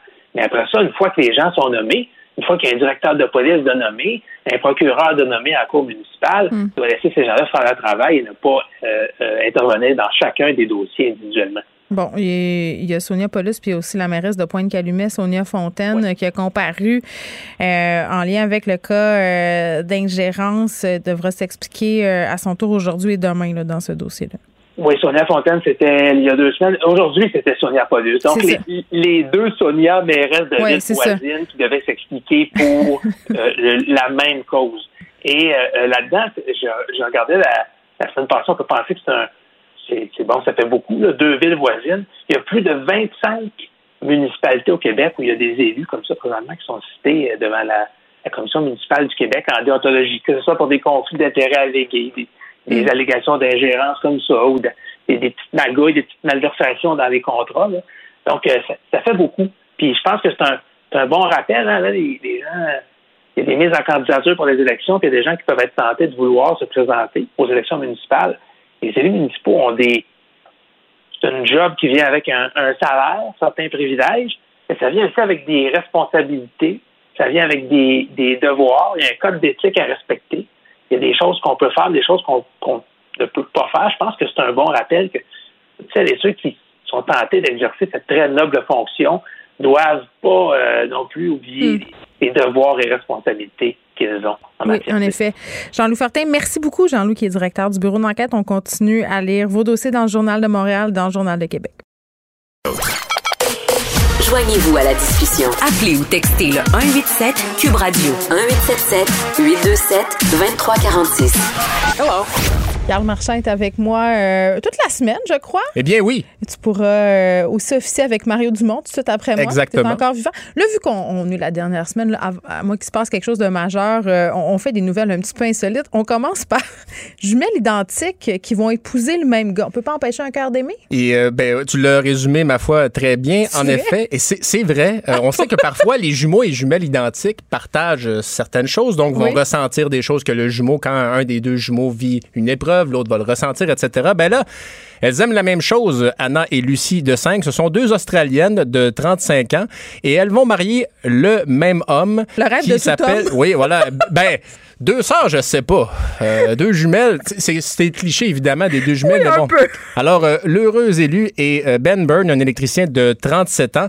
Malheureusement, le, trouble, parce que c'est l'appellation qu'on prend pour un, couple de trois personnes. Exact. Bien, le trouble devra se rendre à l'extérieur de leur Australie où ils résident parce que la polygamie y est interdite, donc ils devront aller s'unir officiellement à l'extérieur. Vous pouvez également, là, si vous voulez voir plus de détails sur cette, euh, cette union spéciale, c'est dans Extreme Sisters sur TLC, une chaîne qui vous donne également euh, d'excellentes émissions comme Ma vie euh, au-dessus de 600 livres ou autre chose comme ça. Mais bref, deux sœurs jumelles qui vont devenir...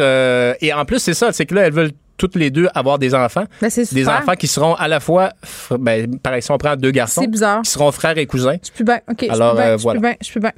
Victor Lévy-Beaulieu qui vend son vieux char. Et ça ressemble à un épisode de Bouscotte. Ah, j'adore! Alors, euh, Victor Lévy-Beaulieu qui vend, euh, c'est une voiture, une vieille voiture, une 84, alors qu'il appelle Morgan, attendez un peu que je retrouve le modèle. Il a payé ça 25 550. C'est ce qu'il demande, 25 000 en fait. Une vieille bagnole antique. C'est une Morgan 1982 et écoutez bien ça.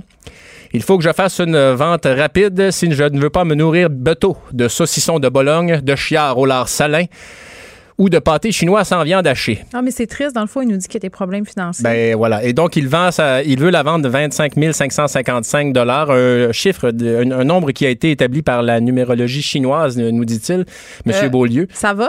Ben là, écoutez, euh, c'est un air spécial, somme toute. Et euh, ben voilà, donc il vend la voiture, une voiture d'occasion. Et vous, vous savez, le, vieux modèle décapotable là, mm. euh, que vous voyez dans les films parfois, c'est très joli. Évidemment, c'est le genre de véhicule qui vient avec beaucoup d'entretien. Pour les collectionneurs. Mais pour les collectionneurs. Bon, il nous reste juste une minute, mais le père de la plus grande famille au monde qui avait 94 enfants et 39 femmes est mort en Inde. Voilà, évidemment, c'est un couple polygame. Donc, il y avait plusieurs femmes, évidemment. Ce n'était pas qu'une seule femme. Je pourrais pas passer au travers de la semaine, Carl. ça va bien aller. On va, on va vivre ça ensemble. ensemble. Donc, il est décédé en Inde. Ben oui, on le salue. C'est terrible. OK, là, euh, c'est parce qu'il y avait beaucoup trop d'affaires de, de, couple. Puis euh, par rapport à tout ça, en plus, une histoire de misère humaine par rapport à Victor Lévy-Beaulieu, je suis pas bien. Carl Marchand, merci. Bonne journée. J'ai peut-être hâte à demain. On t'écoute euh, dans quelques instants avec Mario Dumont. Merci à l'équipe de recherche, Maude Boutet, Luc Fortin, Frédéric Mockel. Merci à Sébastien Laperrière à la mise en onde. il nous reste quatre émissions avant la fin de la saison quand même. C'est ma fête mercredi, ça va passer vite. Merci à vous les auditeurs. On se retrouve demain. Cube Radio.